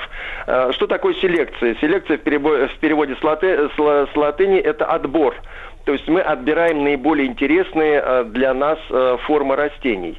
Поэтому, э, если мы делаем растение трансгенное изначально, то мы, безусловно, получаем не одно какое-то вот растение, а группу растений, из которых мы отбираем то, что вот нам, казалось бы, вот нужно для нашего хозяйствования. Проблема заключается в том, что, да, перенос чужих генов, может быть, даже это гены не растения, а животных, может быть, это там вообще неизвестно какие, гены, если их просто перенести вот каким-то волшебным пинцетом э, из одной клетки в другой, то, в общем-то, в этом нет ничего и страшного. Проблема в технологии получения генетически модифицированных организмов. Э, допустим, вот э, мы... Э, обычно трансгенез э, происходит на отдельных клетках. Вот взвесь такая из тысяч, тысяч, миллионов клеток. Вот мы обрабатываем либо это при помощи электрического поля, либо при помощи агробактерий. Каким-то образом мы пытаемся вот этот вот наш ген, скажем, аромата клубники запихнуть в клетку, э, допустим, э, томата, чтобы получить mm-hmm. вот такой томат с ароматом клубники. Э, да, что-то у нас получилось, что-то не получилось. Как отделить те клетки, которые у нас э, не, э, не подверглись трансгенезу? Для этого э, к этому гену аромата клубники приклеивают еще ген устойчивости к антибиотику. Эту группу клеток помещают э, в, э, значит, в раствор антибиотика, и все те э, клетки, которые не прошли трансгенез, они погибают. Те, которые uh-huh. являются устойчивы к антибиотикам, они выживают. Из этих клеток получают растения, и они уже являются полностью трансгенными. То есть у нас в каждом трансгенном растении присутствует ген устойчивости к антибиотику, который вырабатывает соответствующие белки, которые совершенно некоторым не нужны. А, более того, э, естественно, некоторым права. вы имеете в виду, э, Михаил, некоторым э, едокам не нужны или кому? Не некоторым нужны? едокам, да. Вот они выделяют определенный белок, который является устой... определяет устойчивость растения к антибиотику, а вот это вот может быть самые разные и аллергические реакции, и какие угодно. Вот далее авторские права. То есть что-то вроде штрих-кода генетического включается присоединяется вот к этой вот сцепке. А, далее, э, допустим, э, очень не нравится, что могут эти вот трансгенные семена э, получить. Поэтому туда приклеивается еще ген терминальный, который не позволяет развиваться семенам, которые получены от трансгенного растения. Но это вот история, так... история, например, с современным даже тем же в сельском хозяйстве, что связано, например, с зерном, да? То есть, условно говоря, семена надо покупать каждый год у материнской да, компании. Совершенно да? верно. Но при этом, да. когда мы эти семена едим, то мы вот съедаем, в каждой клетке находится вот так, такой вот оковалок генетический, э, который, э, в общем-то, нам совершенно не нужен. Кроме того... Михаил, ну, а вот смотрите, я... очень важный, очень важный вопрос. Э, иногда вот разговариваешь со специалистами, не с такими, конечно, квалифицированными, как вы, но они, значит, отбалтываются следующим образом. Они говорят, ой, Сергей, вы знаете, в нашем желудке такая сильная кислота. Значит, какая, не помню, какая соляная у нас там кислота, наверное, да? Угу. Серная вряд ли. Вот, она все там переваривает насквозь, чтобы все эти генно-модифицированные, все эти ошметки, оковалки, все это под ноль просто сжигает. Никакого, ничто это в нас не впитывается. А что ж, получается, на самом деле впитывается? Э, ну, если у нас такая сильная кислота, то почему, допустим, э, бывает аллергия от э, красных яблок? Ну, там же вот все это самое, все же переваривается, и тем не менее существует и специальный mm-hmm. сорт яблок Гренни Смит зеленой окраски, и, обратите внимание, есть сок из красных яблок и есть сок из зеленых яблок. Из зеленых яблок это для тех, кто страдает аллергией. Почему же у них вот эти вот mm-hmm. пигменты не перевариваются, а вызывают Михаил, аллергию? кстати, это а, очень, очень такая объемная огромная тема, да, любопытнейшая. Слушайте, а если в двух словах буквально, а если человек вот ест вот эти вот э, маркеры, условно говоря, да, ну, вернее, клетки, которые э, устойчивы uh-huh. к антибиотикам, человек, получается, тоже э, унаследует от этой пищи тоже нет, неспособность, нет? нет, нет? Нет, у него ни, никакой вот генетической трансформации у человека не происходит, просто он ест лишние белки, на которые, в принципе, он не рассчитывал. Он рассчитывал съесть морковку, а на самом деле он ест еще вместе с этим еще много-много всяких белков, а, которые... то есть, а он еще и макарон, макаронами поел заодно, да, условно говоря, ну, макаронов. Да. То есть, получается, что вот это, в том, в том числе эпидемия ожирения, да, которые, в общем-то, мы все знаем не понаслышке, она может быть отчасти связана и с тем, что вы, например, практикуете раздельное питание, например, мясо с овощами, а к овощам-то там примешано еще бог знает что, и, соответственно, никакого раздельного питания не получается. Слушайте, это удивительное, так сказать, наблюдение с неожиданной для многих, наверное, точки зрения. Михаил, я бы хотел продолжить наши психотерапевтические беседы и в следующем, так сказать, в грядущем. Михаил Воробьев, агрожурналист, биолог, агроном, селекционер. Сегодня день рождения Ивана Владимировича Мичули.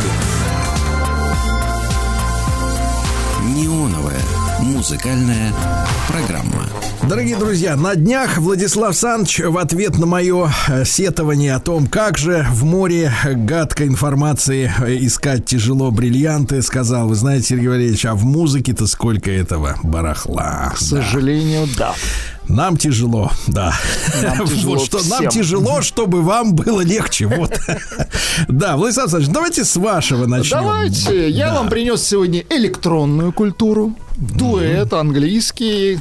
Это как бы корневые артисты, как их некоторые называют, э, химические братья. Chemical Brothers, новый альбом. Они давненько молчали, там лет 5 или 6 помалкивали, и вот разродились. Это электронная культура. В свое время, кстати, в 90-х они были популярны. Но не так популярны, как Prodigy, это Beat такой вот. Но такие, вы знаете, э эстеты. Ну, давайте послушаем, как, как звучит современная электронная культура.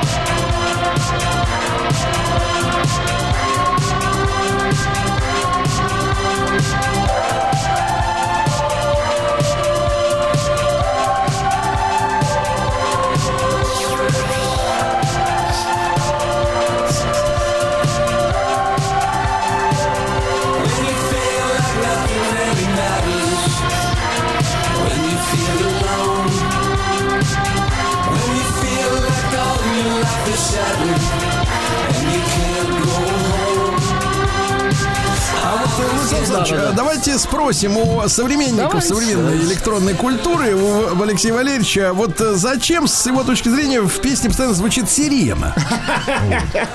Ну, чтобы как-то держать в тонусе. А, привлечь внимание, чтобы быть созвучными эпохи, да? Понятно.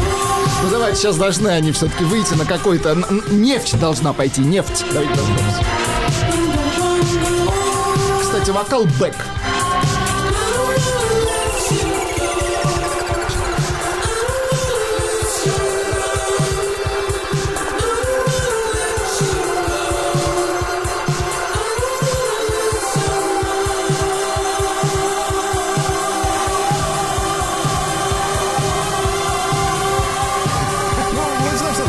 Понятно, без перевода. Сначала сирена, потом вот. прилетают инопланетяне. Бас, бас. И Бритни Спирс. Ну, давайте еще послушаем. Ну, вы, э, вы слышите звуки олдскульные? Они немножко вот э, сделали это все каких-то вот э, затрапезных 90-х.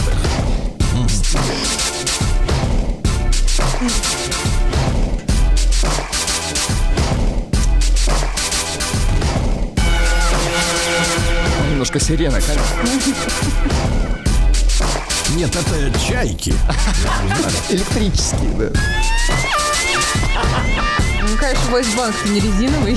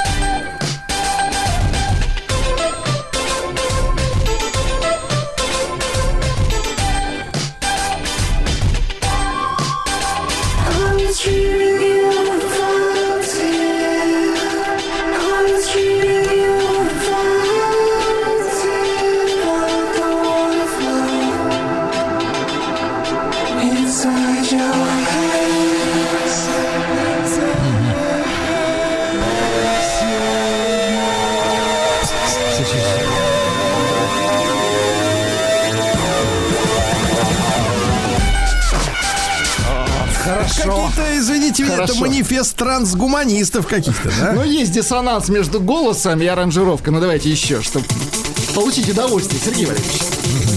Нет, убедиться в том, что молчали не зря.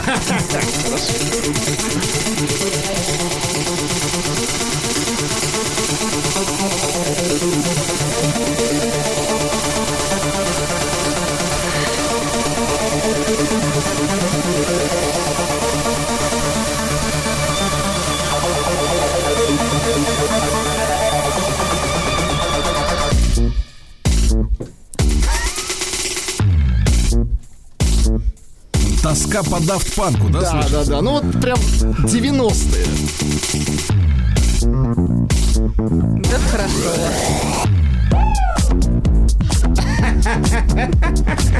Нет, ну что-то в этом есть. Конечно, они старики абсолютные, но, не знаю, интересно. Да. Понятно. Ну, в общем, вот эта электронная культура была, да. Давайте, вы разбудили Виталию, мы ее отправляли все-таки... В пляс пошла. Пятница. Отправляли ее все-таки по кабакам, чтобы что-то такое настоящее извлечь. Виталия, что сегодня? я не по кабакам пошла, я не смогла пропустить. Короче говоря, да, я принесла иностранщину, но я сейчас объясню, почему. Я подумала, если бы я пропустила, я бы сделала большую ошибку. Короче, начинается... Вот это и есть ошибка, подумать и не посоветоваться. Не, не пойти в кабак. Ну, я буду вас ошибка. беспокоить. Запомни, пупсик, так семейная жизнь не строится, и в коллективе так люди не работают. Надо советоваться и слушать, советоваться и слушать. Так, что-то принесла. Ну вот, да, слушайте. А, принесла... Начинаются чемпионаты мира по киберспорту. Одна из дисциплин Лига Легенд это типа нашей доты, но только лига. Короче, практически одно и то же, одно, один и тот же жанр. И вот так. ребята к чемпи- открытию чемпионата мира создали виртуальную группу, которая состоит из разных известных исполнителей.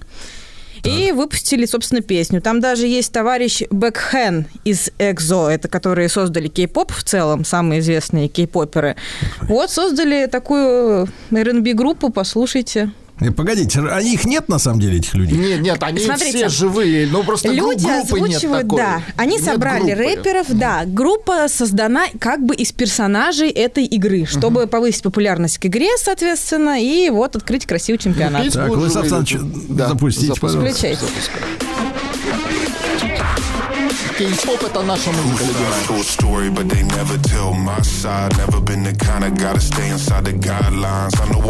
Told story, but they never tell my side. Never been the kind of guy to stay inside the guidelines. I know I'm the bad guy. I don't gotta ask why. If you try step to me, it'll be the last time. I got dirt on my name, six feet in the ground. I got people in my past try bringing me down. Say I'm losing my mind. I don't wanna be found. Grew up in the shadow, but I know they watching me now. Кей-поп пошел. Владислав Александрович, а вам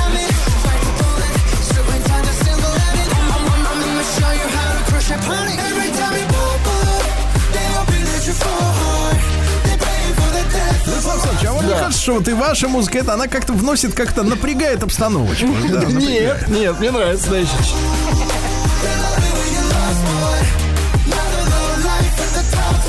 Не, ну в тренде сделан. Тренд сделан в тренде, это модно, типа.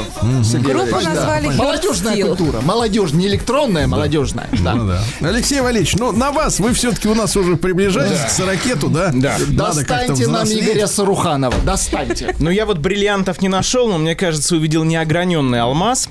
А, Это российский исполнитель, э, музыкальный проект э, шоумена и актера Сергея Паранюшкина под названием «Ешевара». Я бы назвал это искренним попом. Искренний поп. Да.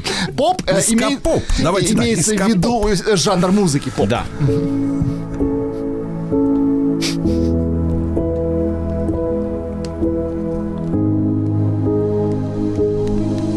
Не болей, Хорошо. у нас впереди так много дней. Не пугай меня температурой, красным глазом, стойкостью своей. И не болей. Буду любить тебя сильнее. Не поти. Я буду веселым и умным, и, конечно, добрей. Давай, Давай. выздоравливай. Выздоравливай. Звучит как угроза. Не, слушай, неплохо. Хорошо, хорошо. Такой кич, да, на поп-музыку.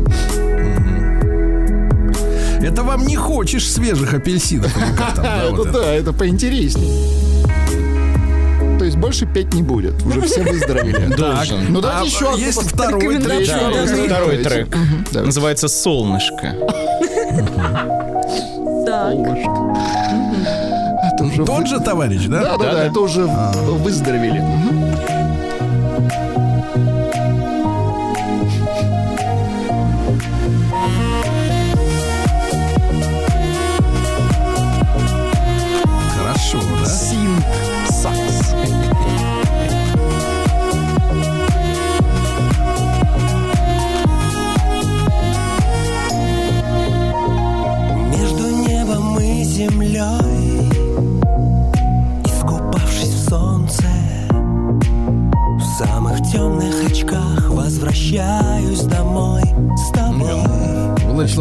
Александрович, это... ка- Чего такое? Что случилось, Сергей Ильич? Дайте да послушай.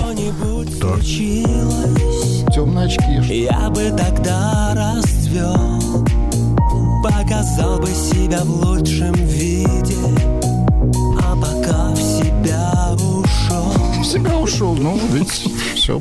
То есть он здоров. Солнышко, солнышко, знаете, вот все-таки первый трек мне больше понравился. Нет, Давайте, я давайте вам его напомню, напомню, да, напомню. Болей. Вот, вот Кашпировский, вот он. Не пугай меня Леша взял сегодня первый приз. Не, ну это бинго. глазом, стойкостью своей. А вы понимаете, что вот если эту песню исполнить в каком-нибудь кабаке, то музыкант будет избит. То я ее принесу. Да, просто избит, возможно, ногами.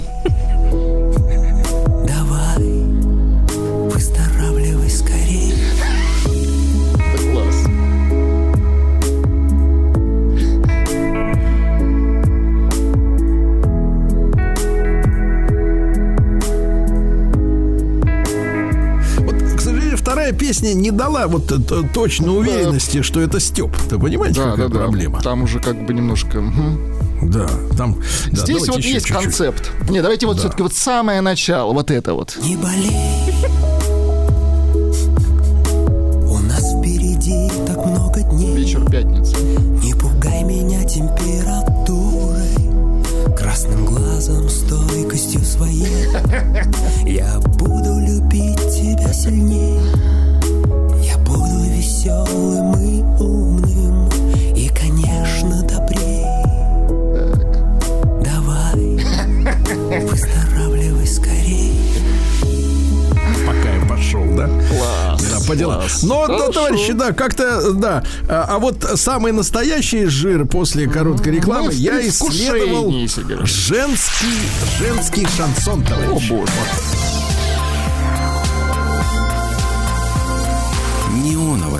Музыкальная программа.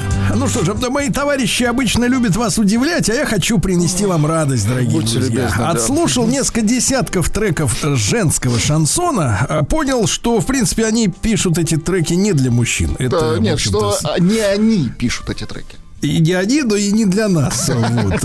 И нашел несколько интересных э, э, таких вот э, шедевров, которые интересно, опять же, слушать прежде всего, да, потому что там очень много обычно в женских песнях такой лирики ни о чем, да, вот как бы общих слов. Но ни о А чем вы называете есть- вот это вот горе, женская вот доля, женская тяжелая, да, вот это ни Женская о чем. доля ни о чем. А Ни вот и чем, когда понятно. фактура есть, да. Давайте начнем с Маруси Клюевой Давайте. с песней «Хочу замуж». Вот. Очень интересно. Есть. Чувствуете, что радость пошла? Да а? Да, замуж захотелось. Так, так.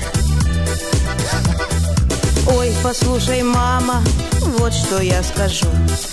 Вышла за Андрюху, а он не жу-жу-жу. Выйду за Игната, он такой блатной. У него два дела, карты и запой. Перехотелось. А он Ну, а не жу-жу-жу, видите? Может, за Санька. У него есть тачка и два пивных ларька. И смотрю в окошко, Ванька вон идет.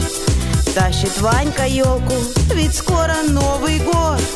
Тащит Ну, Ванька понятно, ёлку. такая вот Подождите, а бесприпевная припев-то песня. будет? А, не будет Не, припева. не, припев не, не дождетесь, Жаль. называется, да. Второй Жаль. трек, который я вам хочу сегодня показать, всего будет три шедевра. Второй трек Светлана Голко, так, фамилия пишется, называется песня «Толстушка».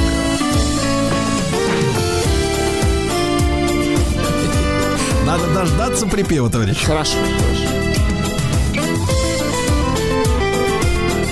Ну, аранжировочка побогаче.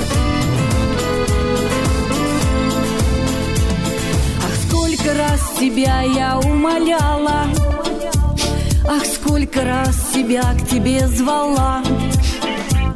От сладких поцелуев твоих тая Тебя тайком у всех я увела. Зовешь меня толстушкой, ну и что же? Я не модель, но все же я твоя. Я мягкая игрушка и похоже Мягкая игрушка. Пленила красотой своей тебя Зовешь меня толстушкой, ну и что же? Я не модель, но все же я твоя Я мягкая игрушка и похоже Ну, неплохо, Э, с И, и, конечно, хочется, вы знаете, Владислав Александрович, искусства, послушать, конечно. Да, трек, который на разрыв. Понимаете, все-таки, когда, разрыв. когда ты думаешь о женской доле, как вы это называете, да, э, хочется сопереживать. И обнаружил, во-первых, конечно, обнаружил благодаря фамилии, потому что э, с нами сейчас будет Татьяна Маргай. Маргай. Вот, песня «Разведенная». На гитаре Александр Смотри.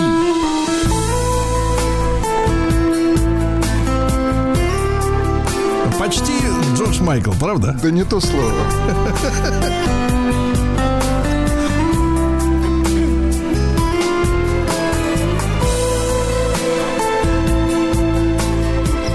На гитаре Виктор Зинчук. Нет, Виктор Каучук. Э, перебором. Методика игры на гитаре. По городу вечернему Бреду опять одна я И знать теперь, зачем ему Что я совсем другая. И с горькою потерею Все дни перемешались. И все еще не верю я Что мы с тобой расстались Уставшая и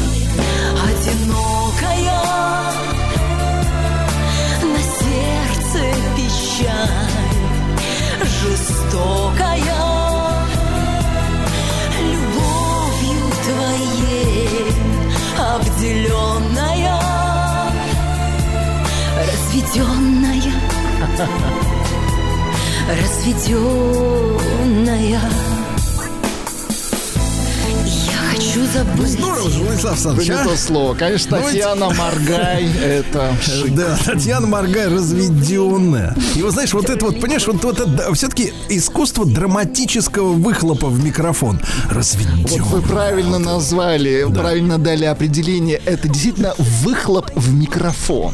что все еще его люблю, хоть навсегда теряю,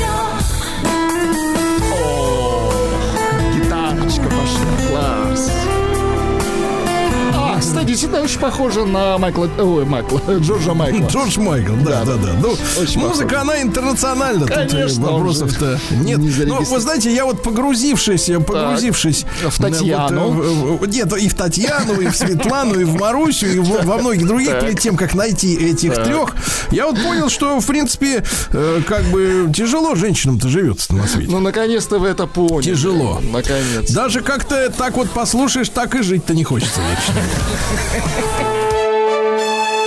Сергей Стилавин и его друзья на маяке.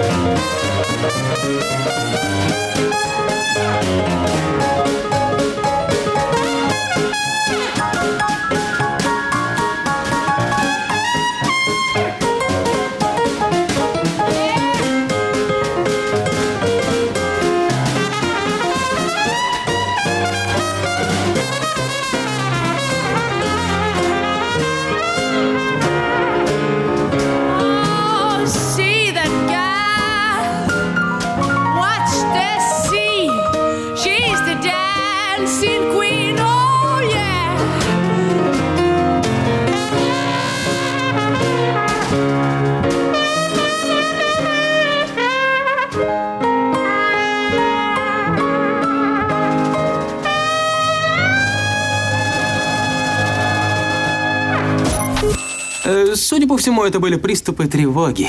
Что? Страха, синдром паники. Могу прописать успокоительное. Эй, взгляни на меня. Я что, на паникюра похож? Э, ну, так. Я так похож сразу. на паникюра? Стыдиться вам нечего, любой невропатолог. Тебя что, выперли с ветеринарных курсов? У меня был инфаркт. Кардиограмма не подтверждает. Мужчина. Руководство по эксплуатации. Дорогие друзья, в студии тепло натоптано. Э, Анатолий Яковлевич Добин, психолог и психотерапевт, и наша напарница Викуся. Здравствуй, Викуся. Здравствуйте, Сергей Валерьевич. Коль жена хорошая, хорошо живем. Это я словами из песни. Слушайте наши эфиры, это хорошо. Анатолий Яковлевич, не удивляйтесь, не удивляйтесь. Не Анатолий удивляйтесь. Яковлевич, я хотел бы с вашим спросить, Виктория, вы задаете, задаете, задаете, Задаю. Задаетесь, задаетесь вопросом, чего же вы хотите? Конечно, Сергей Валерьевич. Утром встаю и думаю, чего же сегодня? Сварить Изволю. или заварить? А что? Да. Хотите Да, что-то предложить? Тема у нас тема такая сегодня у нас, да, разобраться с тем, что человеку надо, да, Анатолий Яковлевич? Да, или по-другому, зачем тебе это блажь? У нас двойное название темы. Вот, давайте я напомню. Мы в прошлый раз говорили о тяжести и легкости. О том, что люди могут быть в тяжесть для себя и в тяжесть для других. Или, можно сказать так, есть люди, которые докапываются до других, и те, кто докапываются до себя. Вот. А, например, помните, мы говорили с вами, что есть те, кто все, все время всех дергают. Не так сидишь, не так лежишь, не так живешь, не так дышишь. Вот здесь, наверное, Сергей будет прав, если скажет, что это чаще касается женщин, которые дергают мужа, детей. А я Ну, не скажите. Ну, Сергей скажет. Да не скажете. А я скажу. А вы не скажите. А я даже вот так вот, мы не скажем, а покажем. Сергей Валерьевич, а вы утром, когда просыпаетесь, открываете глаз, смотрите на Да. свой гектар и говорите, зачем мне это блажь? Так вот. Подождите, не торопитесь. Не, торопитесь. Не надо хрюкать, товарищ. Это от удовольствия. Смотрите, таких мужчин тоже, конечно, предостаточно. Но все равно, если вы вслушаетесь вот к их, в их претензии к близким, то вы услышите, что в сердцевине своего существа есть какая-то глубокая неудовлетворенность собой. Вот ей с собой тяжело. Вы чувствуете, что женщина докапывается на самом деле, потому что ей с собой тяжело. И они просто вот так справляются с этим ощущением глубинной неудовлетворенности. Некоторые часто шутят, что у таких а, женщин а, недолюб. Вот, мне кажется, так шутят. как- Хронический. Хронический, да. Про- Ну, э, не некоторые, это все да, шутят так. Да, правда здесь, конечно, не только в сексуальном аспекте, хотя, может быть, конечно, и не без этого. Так. Но это гораздо глубже, это какая-то фундаментальная С неудовлетворенность. этим гораздо глубже. Да, с- от А своего неудовлетворенность, способа... э, Да, Анатолий Яковлевич, да. потому что слишком, так сказать, э, раздуты потребности в этом деле. Раздуты, Потребности, да. раздуты. Когда я читаю в новостях, Анатолий Яковлевич, что, извините меня, на полном серьезе какие-то там специалисты, дипломированные специалисты, вы-то вы хорошие, они другие, Я пишут, что, извините шарлатан, меня, да, они- прелюдия должна длиться 20 минут. Вы где такого живого человека-то Да выносливого вы где найдете столько времени-то найдете? Да ж как надо питаться-то? Какими устрицами надо закидываться? У вас все через еду, что Сергей, интересно. да на вас пахать можно. Пахать Что можно, вы за но не в этом 20 смысле. минут-то тут, не знаю, Вы на мой плужок-то не покушаете. Ого! Почитать газету Тихо, тихо, тихо, все молчат. Так, вот, есть какая-то глубин- глубинная неудовлетворенность от своего способа существовать в этом От мире. способа. От того, да, как ты живешь в этом мире. Жизнь ощущается как ноша. И самый примитивный, хотя, возможно, не лучший способ с этим справляться, это стать ношей для других. Грузить других собой. Вот говоря про ношу, я пошутил в прошлый раз, хотя это вполне серьезно. Что есть два варианта. Иметь и быть. Человек может иметь геморрой, а человек может сам быть геморроем для других. А, но, конечно, знаете, правда всегда диалектична и соединяет и Где-то то, и рядом. другое. Абсолютно. Правда в том, что в глубине человек сам для себя является геморроем. Вот. Сам себя грузит, сам себя в тягость. Но вот гемор – это мужской вариант, а женский вариант – это мигрень, головная боль. Вот женщина может иметь мигрень, а может сама быть мигренью для близких, для окружающих. Она может просто мозг выносить. Знаете, вот это, это женский вариант. Но правда в том, что в глубине она сама для себя является главной болью. Вот в этом скорее будет настоящая правда. А, но вернемся к нашей к теме ноши. Человек сам, сам себе является тяжелой ношей, которую он должен тащить по жизни. Но откуда, собственно, вот это ощущение ноши, откуда это растет? Вот эта тяжесть связана с тем, что человек почему-то всегда поступается своим желанием, он своим собственным «хочу» поступается в пользу а, чего-то еще, в пользу какого-то «надо», причем не, не, не ситуативно. В той или иной ситуации мы все поступаемся, потому что невозможно жить в социуме, понимаете, да, и не поступаться своим желанием.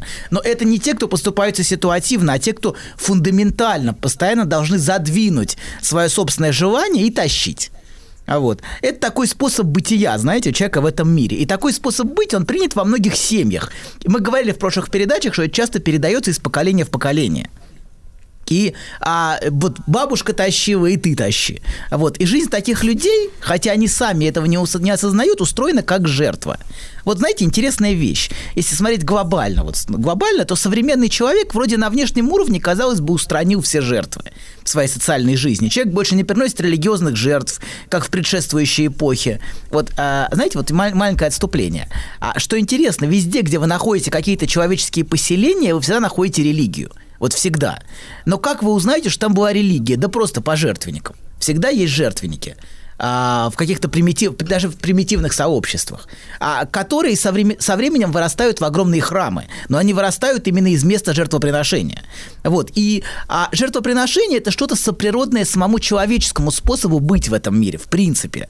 Но это мы немножко отклонились, а давайте вернемся. Вот несмотря на то, что религиозное жертвоприношение в жизни людей не стало, а, и люди не приносят жертв богам, а многие давно уж атеисты и не верят ни в каких богов, хотя, знаете, как сказал один античный философ, конечно, боги есть, потому что если бы их не было, кому, кому бы мы приносили жертвы? Mm.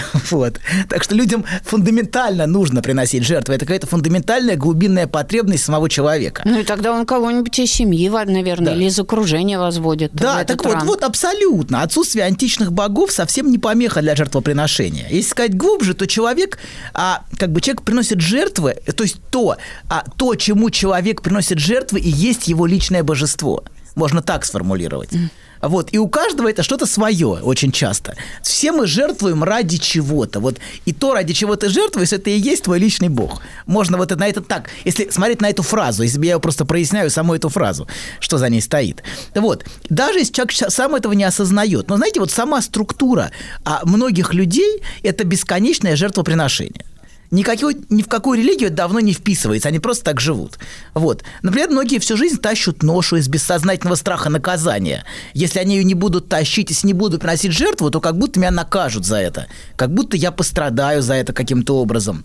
И вот главная бессознательная жертва огромного количества людей в том, что они всю свою жизнь приносят в жертву свое собственное желание. Вот в чем главная жертва огромного количества людей. И это основная жертва их. Вот.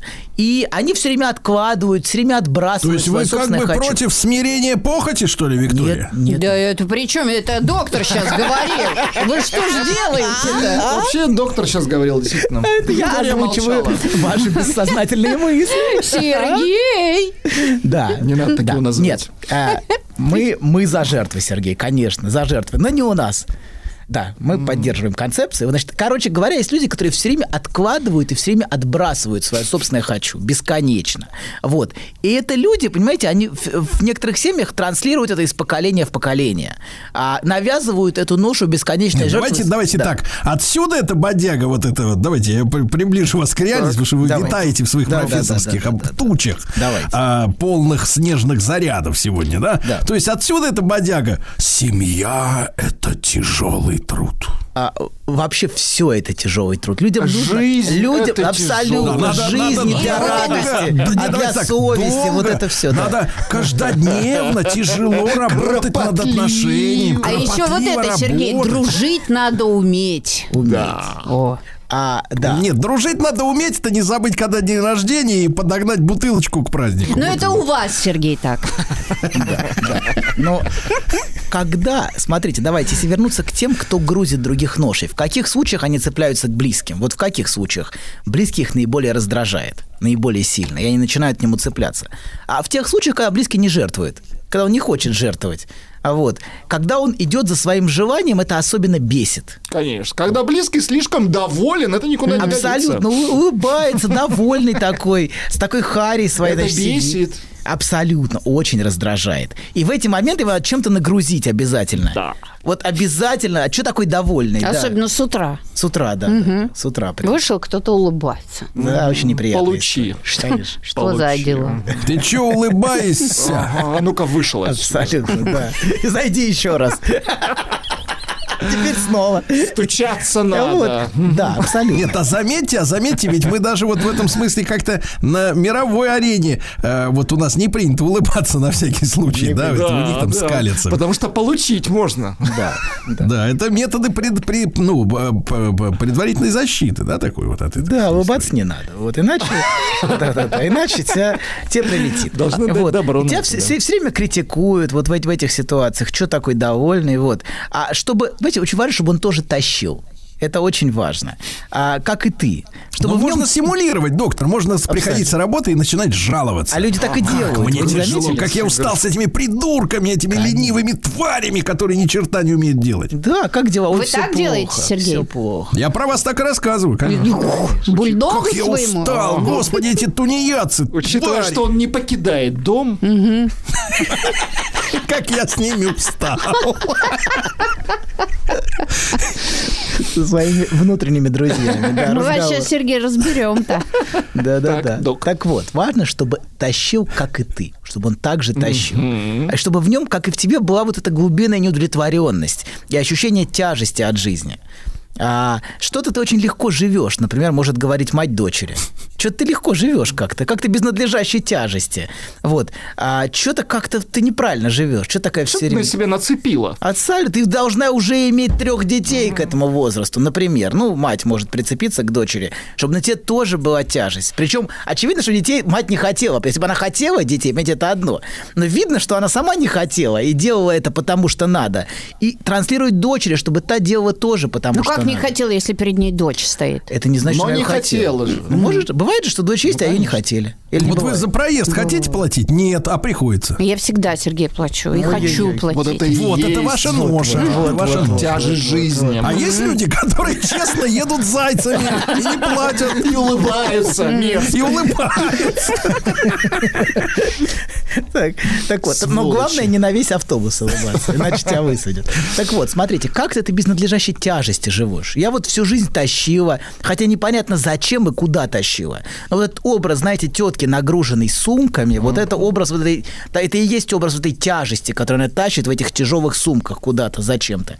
Вот. Так вот, давайте пока на этом остановимся. А, на том, что эта тяжесть от жизни, о которой мы говорим, не, а, уже несколько передач, она с чем связана? С тем, что человек всегда поступает со своим желанием.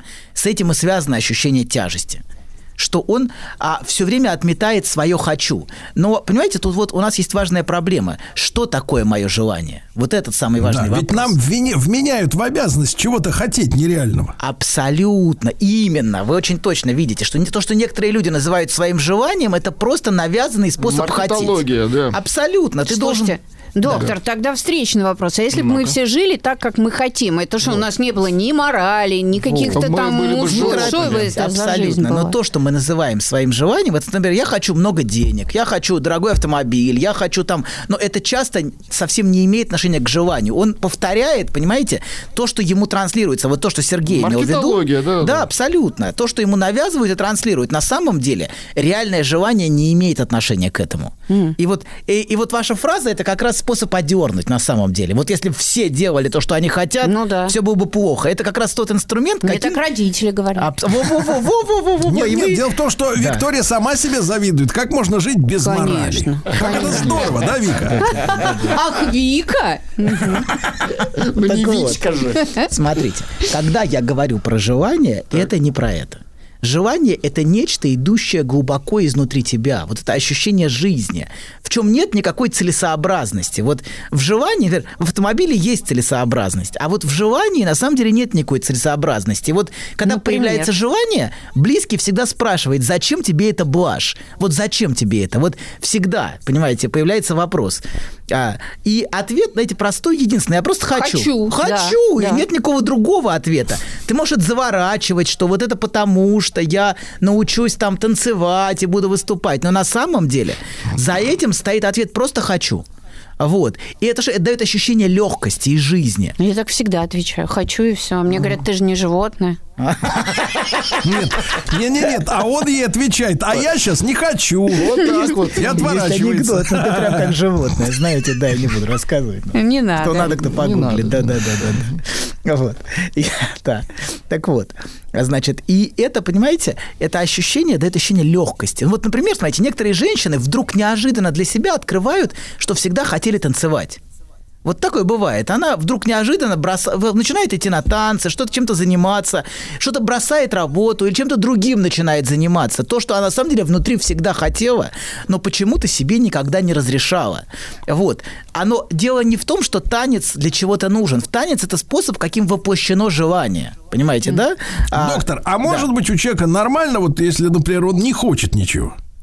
Вот обычно, знаете, вот, вот э, ты лежишь на диване, ты ничего не хочешь, ты не достигатор, ты не хочешь ничего нового. Что у тебя машина трехлетняя? Ну иди быстро зарабатывай на новую. Че ты сидишь? Вот все люди как люди, а у тебя нет никаких желаний, ты пассивная медуза. Он хочет лежать. Да, да, он, хочешь лежать? Он, смотрите, он не может даже почувствовать собственное желание, потому что от него требует хотеть то, что хочет она. Понимаете, тут тоже этот вопрос. Она хочет, но это правда, что она хочет, чтобы он хотел. Если мужик ничего не хочет, это грустная картина, конечно же, для женщины. Очень печальная и очень унылая. Ей хотелось бы, чтобы он что-то хотел, понимаете? Но, но проблема в том, что он не чувствует контакта со своим желанием. Он, может быть, может быть, он хочет, может, он хочет... То есть надо смазать контакт. Он не нащупал, чего он Не хочет. нащупал. Не нащупал.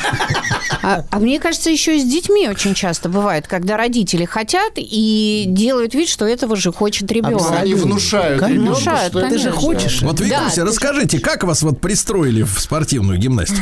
Вот вы же не хотели, спортивную гимнастику? Нет, вы что, я очень хотела. К нам пришел тренер в класс, и я была такая счастливая, что меня отобрали. Это Сколько было- вам было лет-то?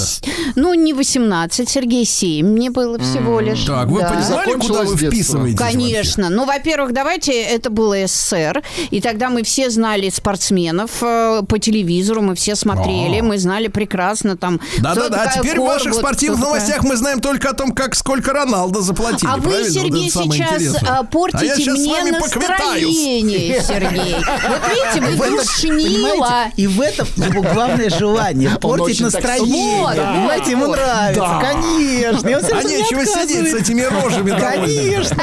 Пятница у них. Сейчас я вам покажу пятницу. устрою. Конечно, конечно. Ему нравится портить настроение. Видите, у всех свой кайф маленький. И для чего? Да это же нецелесообразно, понимаете, казалось бы. А Ну, удовольствие-то а это блажь у него такая, понимаете? Ему просто в кайф портить настроение. Вот. Но у всех свой кайф. Но смотрите, в принципе, давайте вернемся к теме танца, к теме женщин. Понимаете, важен не сам по себе танец, а вот это ощущение легкости. Или женщина, которая Кстати, начинает для женщин петь. в принципе танец важен. Абсолютно, конечно. В этом есть что-то очень женское. Танец или, например, пень, петь. Ну, есть разные, разные проявления, когда люди вдруг начинают неожиданно для себя, что они, им- мне это нравится, я в этом, как бы, я в этом выражаюсь, я в этом воплощаюсь. А для мужчины танец? Ну, женский. Ну, не для всех. скажем. Женский, женский танец. Для всех. Ему Нет, женский нам женский нравится. Танец, да, Вот. Я имею в абсолютно. виду вот И танцор. женский танец может пробуждать у мужчины желание, вы знаете? Да, конечно. Абсолютно. Вот ровно то желание, которое женщина хочет в мужчине. Желание еще выпить, да? Например, например. Давай, продолжай, Сергей, продолжай. вы борщевик. Ну, смотрите. Нет, а, нет, борщевик, борщевик. Борщевик-затейник. Вы получаете Сейчас удовольствие. обдам, обдам своим соком. Так вот, Ох, желание – это и есть вот эта легкость, понимаете? Вот эта легкость, которая в этом чувствуется. Вот. А э, тяжесть, вот это требование, которое все время это желание подавляет. Оно все время его вытаптывает. Тебе это не нужно, говорит родитель ребенку с самого начала. Зачем тебе это? Ну, это все ерунда, это чушь. А просто хочу. И вот, знаете, у детей есть эта непосредственность желания, которую многие взрослые уже утратили. Ну, погодите, но у ребенка часто эти сейчас современные желания, они связаны с материальным. Да, еще игрушку, а у тебя уже таких пять, например. Ну, А, абсолютно. Эти желания начинают тут же подменяться вот этим всем, всем марк- маркетингом. Опять, да, абсолютно. и так далее. Вот это ощущение детской... Но то, что, что нас в детях, понимаете, вот радует и в себе, как в ребенке, внутри это ощущение детской радости, какой-то абсолютной. И оно связано не с игрушкой, игрушкой, которую ты приобрел, а какое-то вот ощущение просто «мне хорошо, классно». Это то, что многие взрослые утратили. То, чего нету во многих, когда все время тащат ношу какую-то, и в них нет вот этой, вот этой какой-то такой, такой вот непосредственности, открытости. Угу. Это и есть открытость желания, собственно, которую, да, вот, но не все, не все. Как бы, некоторые не утратили, к сожалению. Что? Так. Что? Давайте соберемся. Нет, нет, ничего. Расскажите про свой сон. Я сплю крепким сном. Слышу плач младенца. Иду к холодильнику, чтобы достать молока. Несу ребенку молоко. А оно черное, Бен. Скажи, что это значит? Только без грязи про мою мамашу. Мужчина. Руководство по эксплуатации. Дорогие друзья, краткое содержание сегодняшней лекции Анатолия Яковлевича Добина, психолога и психотерапевта, которому сегодня ассистирует Викусик. А, заключается в том, что если вам рядом с человеком хорошо, э, то значит все нормально, а если плохо, если он на вас давит, если вам с ним тяжело, значит он что-то хочет, но себе запрещает этого хотеть. Понимаете, какая история? Вот, Правильно я понял? Вот знаете, Сергей Валерьевич, я не знаю, как вы, но мы с, с Владиславом пришли тут э, к одной такой мысли, что, оказывается, за нас все детство хотели родители они нам, да, рассказывали, чего мы на самом но, деле хотим. Да, да абсолютно. Да, да, и это да. становится ношей для ребенка, абсолютно. но это то, что... Знаете, родитель что-то тащил, но у него всегда оставалось его, его внутреннее желание, нереализованное. И он транслирует это ребенку, понимаете? Да, да, это да. ребенок должен этого хотеть. На самом деле он, он, родитель сам этого хочет, но не может себе разрешить и пытается через ребенка реализовать. Ну вот я тому пример. Я дала ребенка на теннис, и я понимаю, я ее туда водила, я понимаю, что это нужно для здоровья. Она ходила, ей нравилось, но она категорически не любила соревноваться. И когда я, ну, я прям, ну, чуть ли... А ну, ты ей говорила, соберись, Нет, да, да, соберись. да, да. Я вот так, ну, неужели тебе не хочется выиграть? Ну, как так? Почему так безвольно? Надо бороться, Почему надо. ты этого не хочешь? И в один прекрасный да. момент, слава богу, мне как-то так вот голова пришла э, в нормальное состояние, она мне говорит, давай я буду тренироваться, но не буду соревноваться. Ну, не хочу я. И я понимаю, что это ее а вы, решение. А вы хотите соревноваться а я хочу. Вам это нравится, да. вас от этого прет. И я начала водить собаку на выставку, с ней проще. Бедная собака. Она не может сказать, я не хочу. Она не может сказать, я не хочу, да. Да, да, И вот так я как бы выражала, наверное, свои вот Да, Виктория сказала, что она начала рисовать. Да. То есть каждый видите, находит свою... Я. Я нарисовала. Сергей, не бойтесь, пока это только груша. Да. Видите, вдруг проснулось что-то внутри, и почему? Зачем это нужно? Да не для чего, это просто блажь, в общем-то. Но и она дает ощущение легкости. Это, в этом есть что-то такое, знаете, какой-то кайф, удовольствие. Вот в этом есть что-то настоящее. Кстати, мне дома так и сказали. Ну, что, дел Мне нету сказали. по дому? Дел, да, да, да, да. У тебя а, что, что дел делаете нету по нечего? дому? Анатолий Яковлевич, там дома господин. А вы не завидуете, Сергей. О, Я не завидую. завидуете. И знаете кому? Так. Вам. Так вот, смотрите. Я Люди- передам. Люди, поступившиеся своим желанием, очень рано принесшие его в жертву, часто испытывают очень глубокое неудовлетворение. Потому что поступиться своим желанием можно по разным причинам. Например, можно поступиться потому, что это требует семейной атмосферы, вот как мы сейчас говорим, или атмосфера бесконечной ноши и жертвы. А можно просто, может быть, просто потому, что необходимо было рано выживать. Вот когда тебе не на что жизнь, тебе не до блажи когда у тебя не на нечего есть. Мы сказали, что желание – это именно блажь, она ни для чего не нужна. Это что-то очень, ну, как бы лишнее в жизни. Это не для того, чтобы... Мы иногда это заворачиваем, это потому что мне надо, потому что... Но это не важно. На самом деле это ни для чего не надо. И в этом главная правда. Вот, знаете, есть шутка советского писателя Михаила Светлова. «Я могу без необходимого, но не могу без лишнего». А вот. И на самом деле это совсем не шутка, потому что жизнь без желания ощущается тягостной, бессмысленной ношей, даже если у тебя все есть. Вроде все есть, покушать есть, но все равно что-то в жизни фундаментально не хватает. Но вот такие афоризмы, они хороши, конечно, когда на содержании Союза писателей. А когда тебе нечего кушать, тут, конечно, другой, идет, начинается другой разговор. Поэтому многие межпоколенческие одергивания, о которых мы говорим, они всегда с отсылкой к теме выживания, если вы прислушаетесь. Вот бабушка выживала и тащила семью, а ты с жиру бесишься. Всегда отсылка к истории выживания в семье. И семейная ноша всегда отсылает вот к этому моменту в истории семьи. там и тогда царила нужда, вот в истории семьи. И там важно было удовлетворение самых базовых потребностей, поесть, одеть, вот. Поэтому в следующем поколении такое внимание часто уделяется теме еды.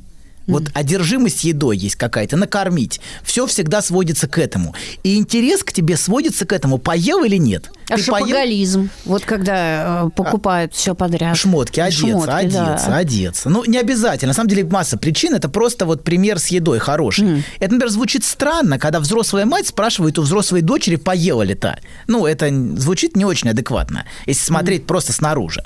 А вот, или, несмотря на протесты дочери, присылает ей в другой город еду. Вот. Иногда даже не соленья, а просто картошку присылают. Такое бывает, такие истории тоже. Вот. Это дико, если смотрите с текущего момента, вот нынешнего. Но если вы отмотаете на поколение назад, вы увидите, например, бабушку, которая голодала в детстве. Вот. Это вопрос очень важный, он касается действительно выживания, но относится к другому времени. вот другому что важно. да. Тому времени, из которого этот вопрос и растет, связанный с выживанием.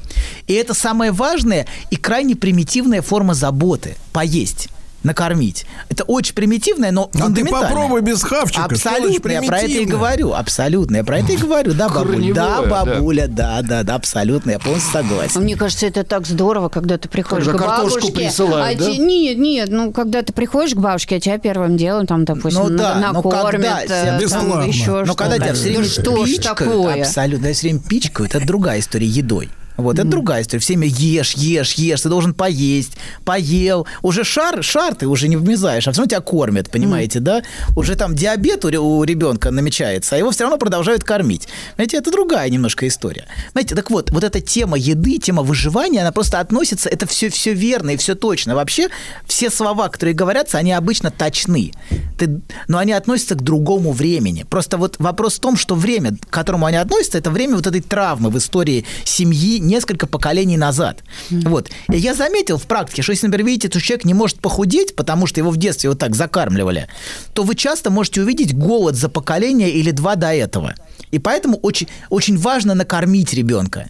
Вот очень важно накормить ребенка. Вот какая-то одержимость такая, знаете? Накормить ребенка надо. Вот голод и выживание в поколении родителей может обернуться ожирением в поколении детей. Даже скорее внуков, не детей, а это обычно через поколение идет. Скорее внуков даже, вот чуть-чуть дальше это идет. Вот для меня вообще единицей, которую нужно рассматривать, является не один человек, а три поколения. Чтобы что-то понять, надо смотреть как минимум. Ну вот три поколения – это единица. Вот, а, фундаментальная. А и чтобы понять логику происходящего. Например, вот это ожирение может отсылать вот к тому голоду.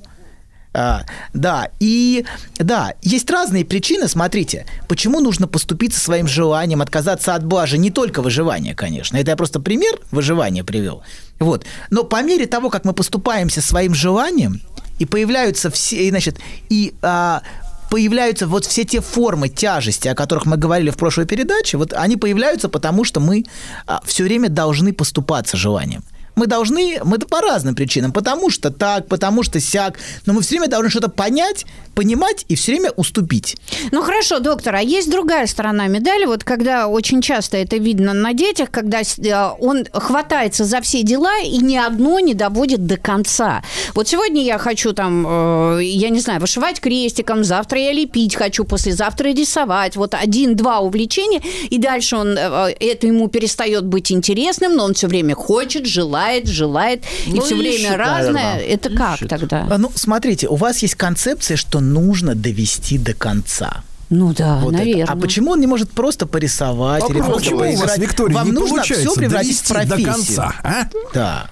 Так, Все ну-ка, время А отвечайте. я всегда, Сергей, до конца довожу. Вот, Кого? видите, вам важно довести до конца. Это вам важно, Да, понимаете? потому это что ваше. в конце будет самое интересное. Это для вас самое Я интересное. А для кого-то в начале. Это для вас. А для кого-то в начале самое интересное. Подловили. Понимаете? Вот, может быть, почему нужно, почему это нужно доводить до конца? Что в конце Некоторые самое женщины, если бы женщины всегда доводили до конца, понимаете, да, это вот оно вот очень часто вот женская игра С совсем- этой точки зрения, доктор, я не ну, рассматривала. вы взгляните так. Так вот, смотрите.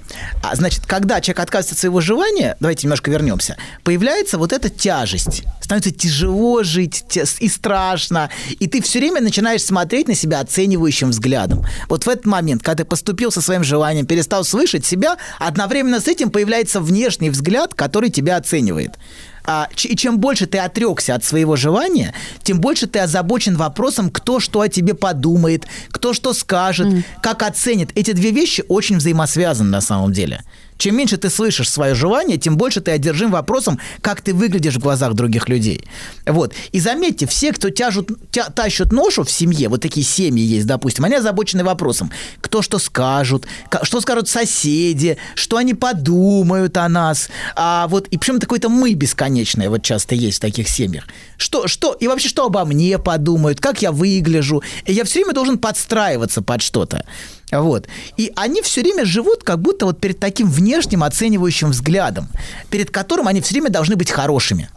Вот хороший, я хороший, вот, я соответствую, вот. И их жизнь, понимаете, проходит целиком вот в ориентации вот на такой взгляд, которому они все время приносят жертвы. И они все время ищут одобрения. А что люди скажут? Что люди скажут? Вот что на работе скажут? Что там скажут? Что сям скажут? Что я пришел на 5 минут позже, например. Ну, или что-то такое. Вот.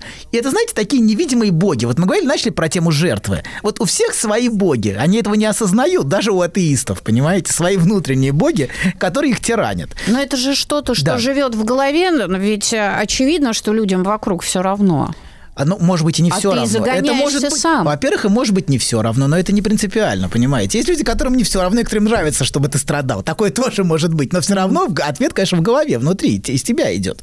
Вот. Ну, из тебя и, из, и оттуда, откуда ты, понимаете? Вы вот вписаны... это критичная личность, которая в тебе живет, да, так? Да, да, да. Так критичная или не личность. так? Да, да, да, все так. Все так. Может, я не так сказала? Сейчас, ой, сейчас ой, вас ой. лечат. Да, все да, так, все так сказали. Да, да, да. Так вот, давайте немножко.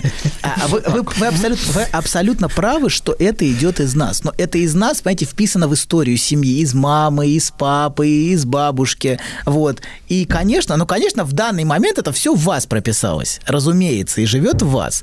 Вот. Вот что эти внутренние боги скажут?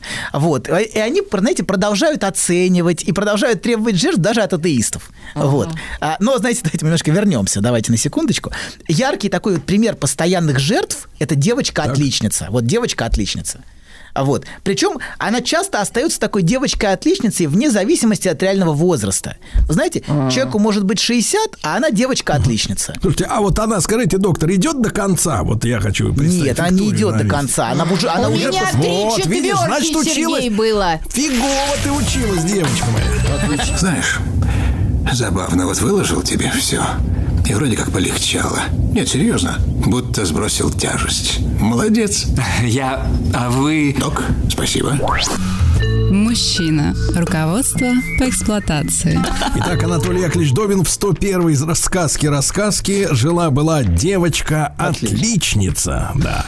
А, а мы тут э, с маэстро да, посвящались и решили спросить у доктора, а почему вот у наших бабушек, дедушек, у мам, у пап, почему вот э, не было никаких ни неврозов, ни какого-то самокопания, они жили как жили? Абсолютно. Сейчас, не в общем-то, первая угу. эпоха в истории Потому такая что длинная. появились барыги, психологи, Абсолютно. Длинная эпоха в истории человечества, вот сейчас она после, после Второй мировой войны возникла, а, благосостояния определенного. Тебе не нужно выживать. А, а вот. А, и вот эта тема выживания, понимаете, когда ты выживаешь, тебе не до блажи вот этой всей. Тебе, тебе бы не поесть... психология, Абсолютно. Да. Психология появляется с жиру, понимаете, это правда. Что ты жиру, это правда абсолютно, что ты с жиру бесишься. Потому что у тебя был бы голод, это, это, это очень верные фразы. Еде. И если их слышать, например, из поколения 30-х, например, mm 40-х, вот когда люди, то это, конечно, будет все, если вы сравните себя с ними, то, конечно, оттуда эта фраза нормально звучит. Мне нечего есть, а ты вот ноешь. Вот. Но сейчас, понимаете, да, это... Ну, просто важно разложить все по местам, откуда эта фраза растет. Когда тебе нужно выживать, этих симптомов нету. Симптомы появляются после, у следующего поколения.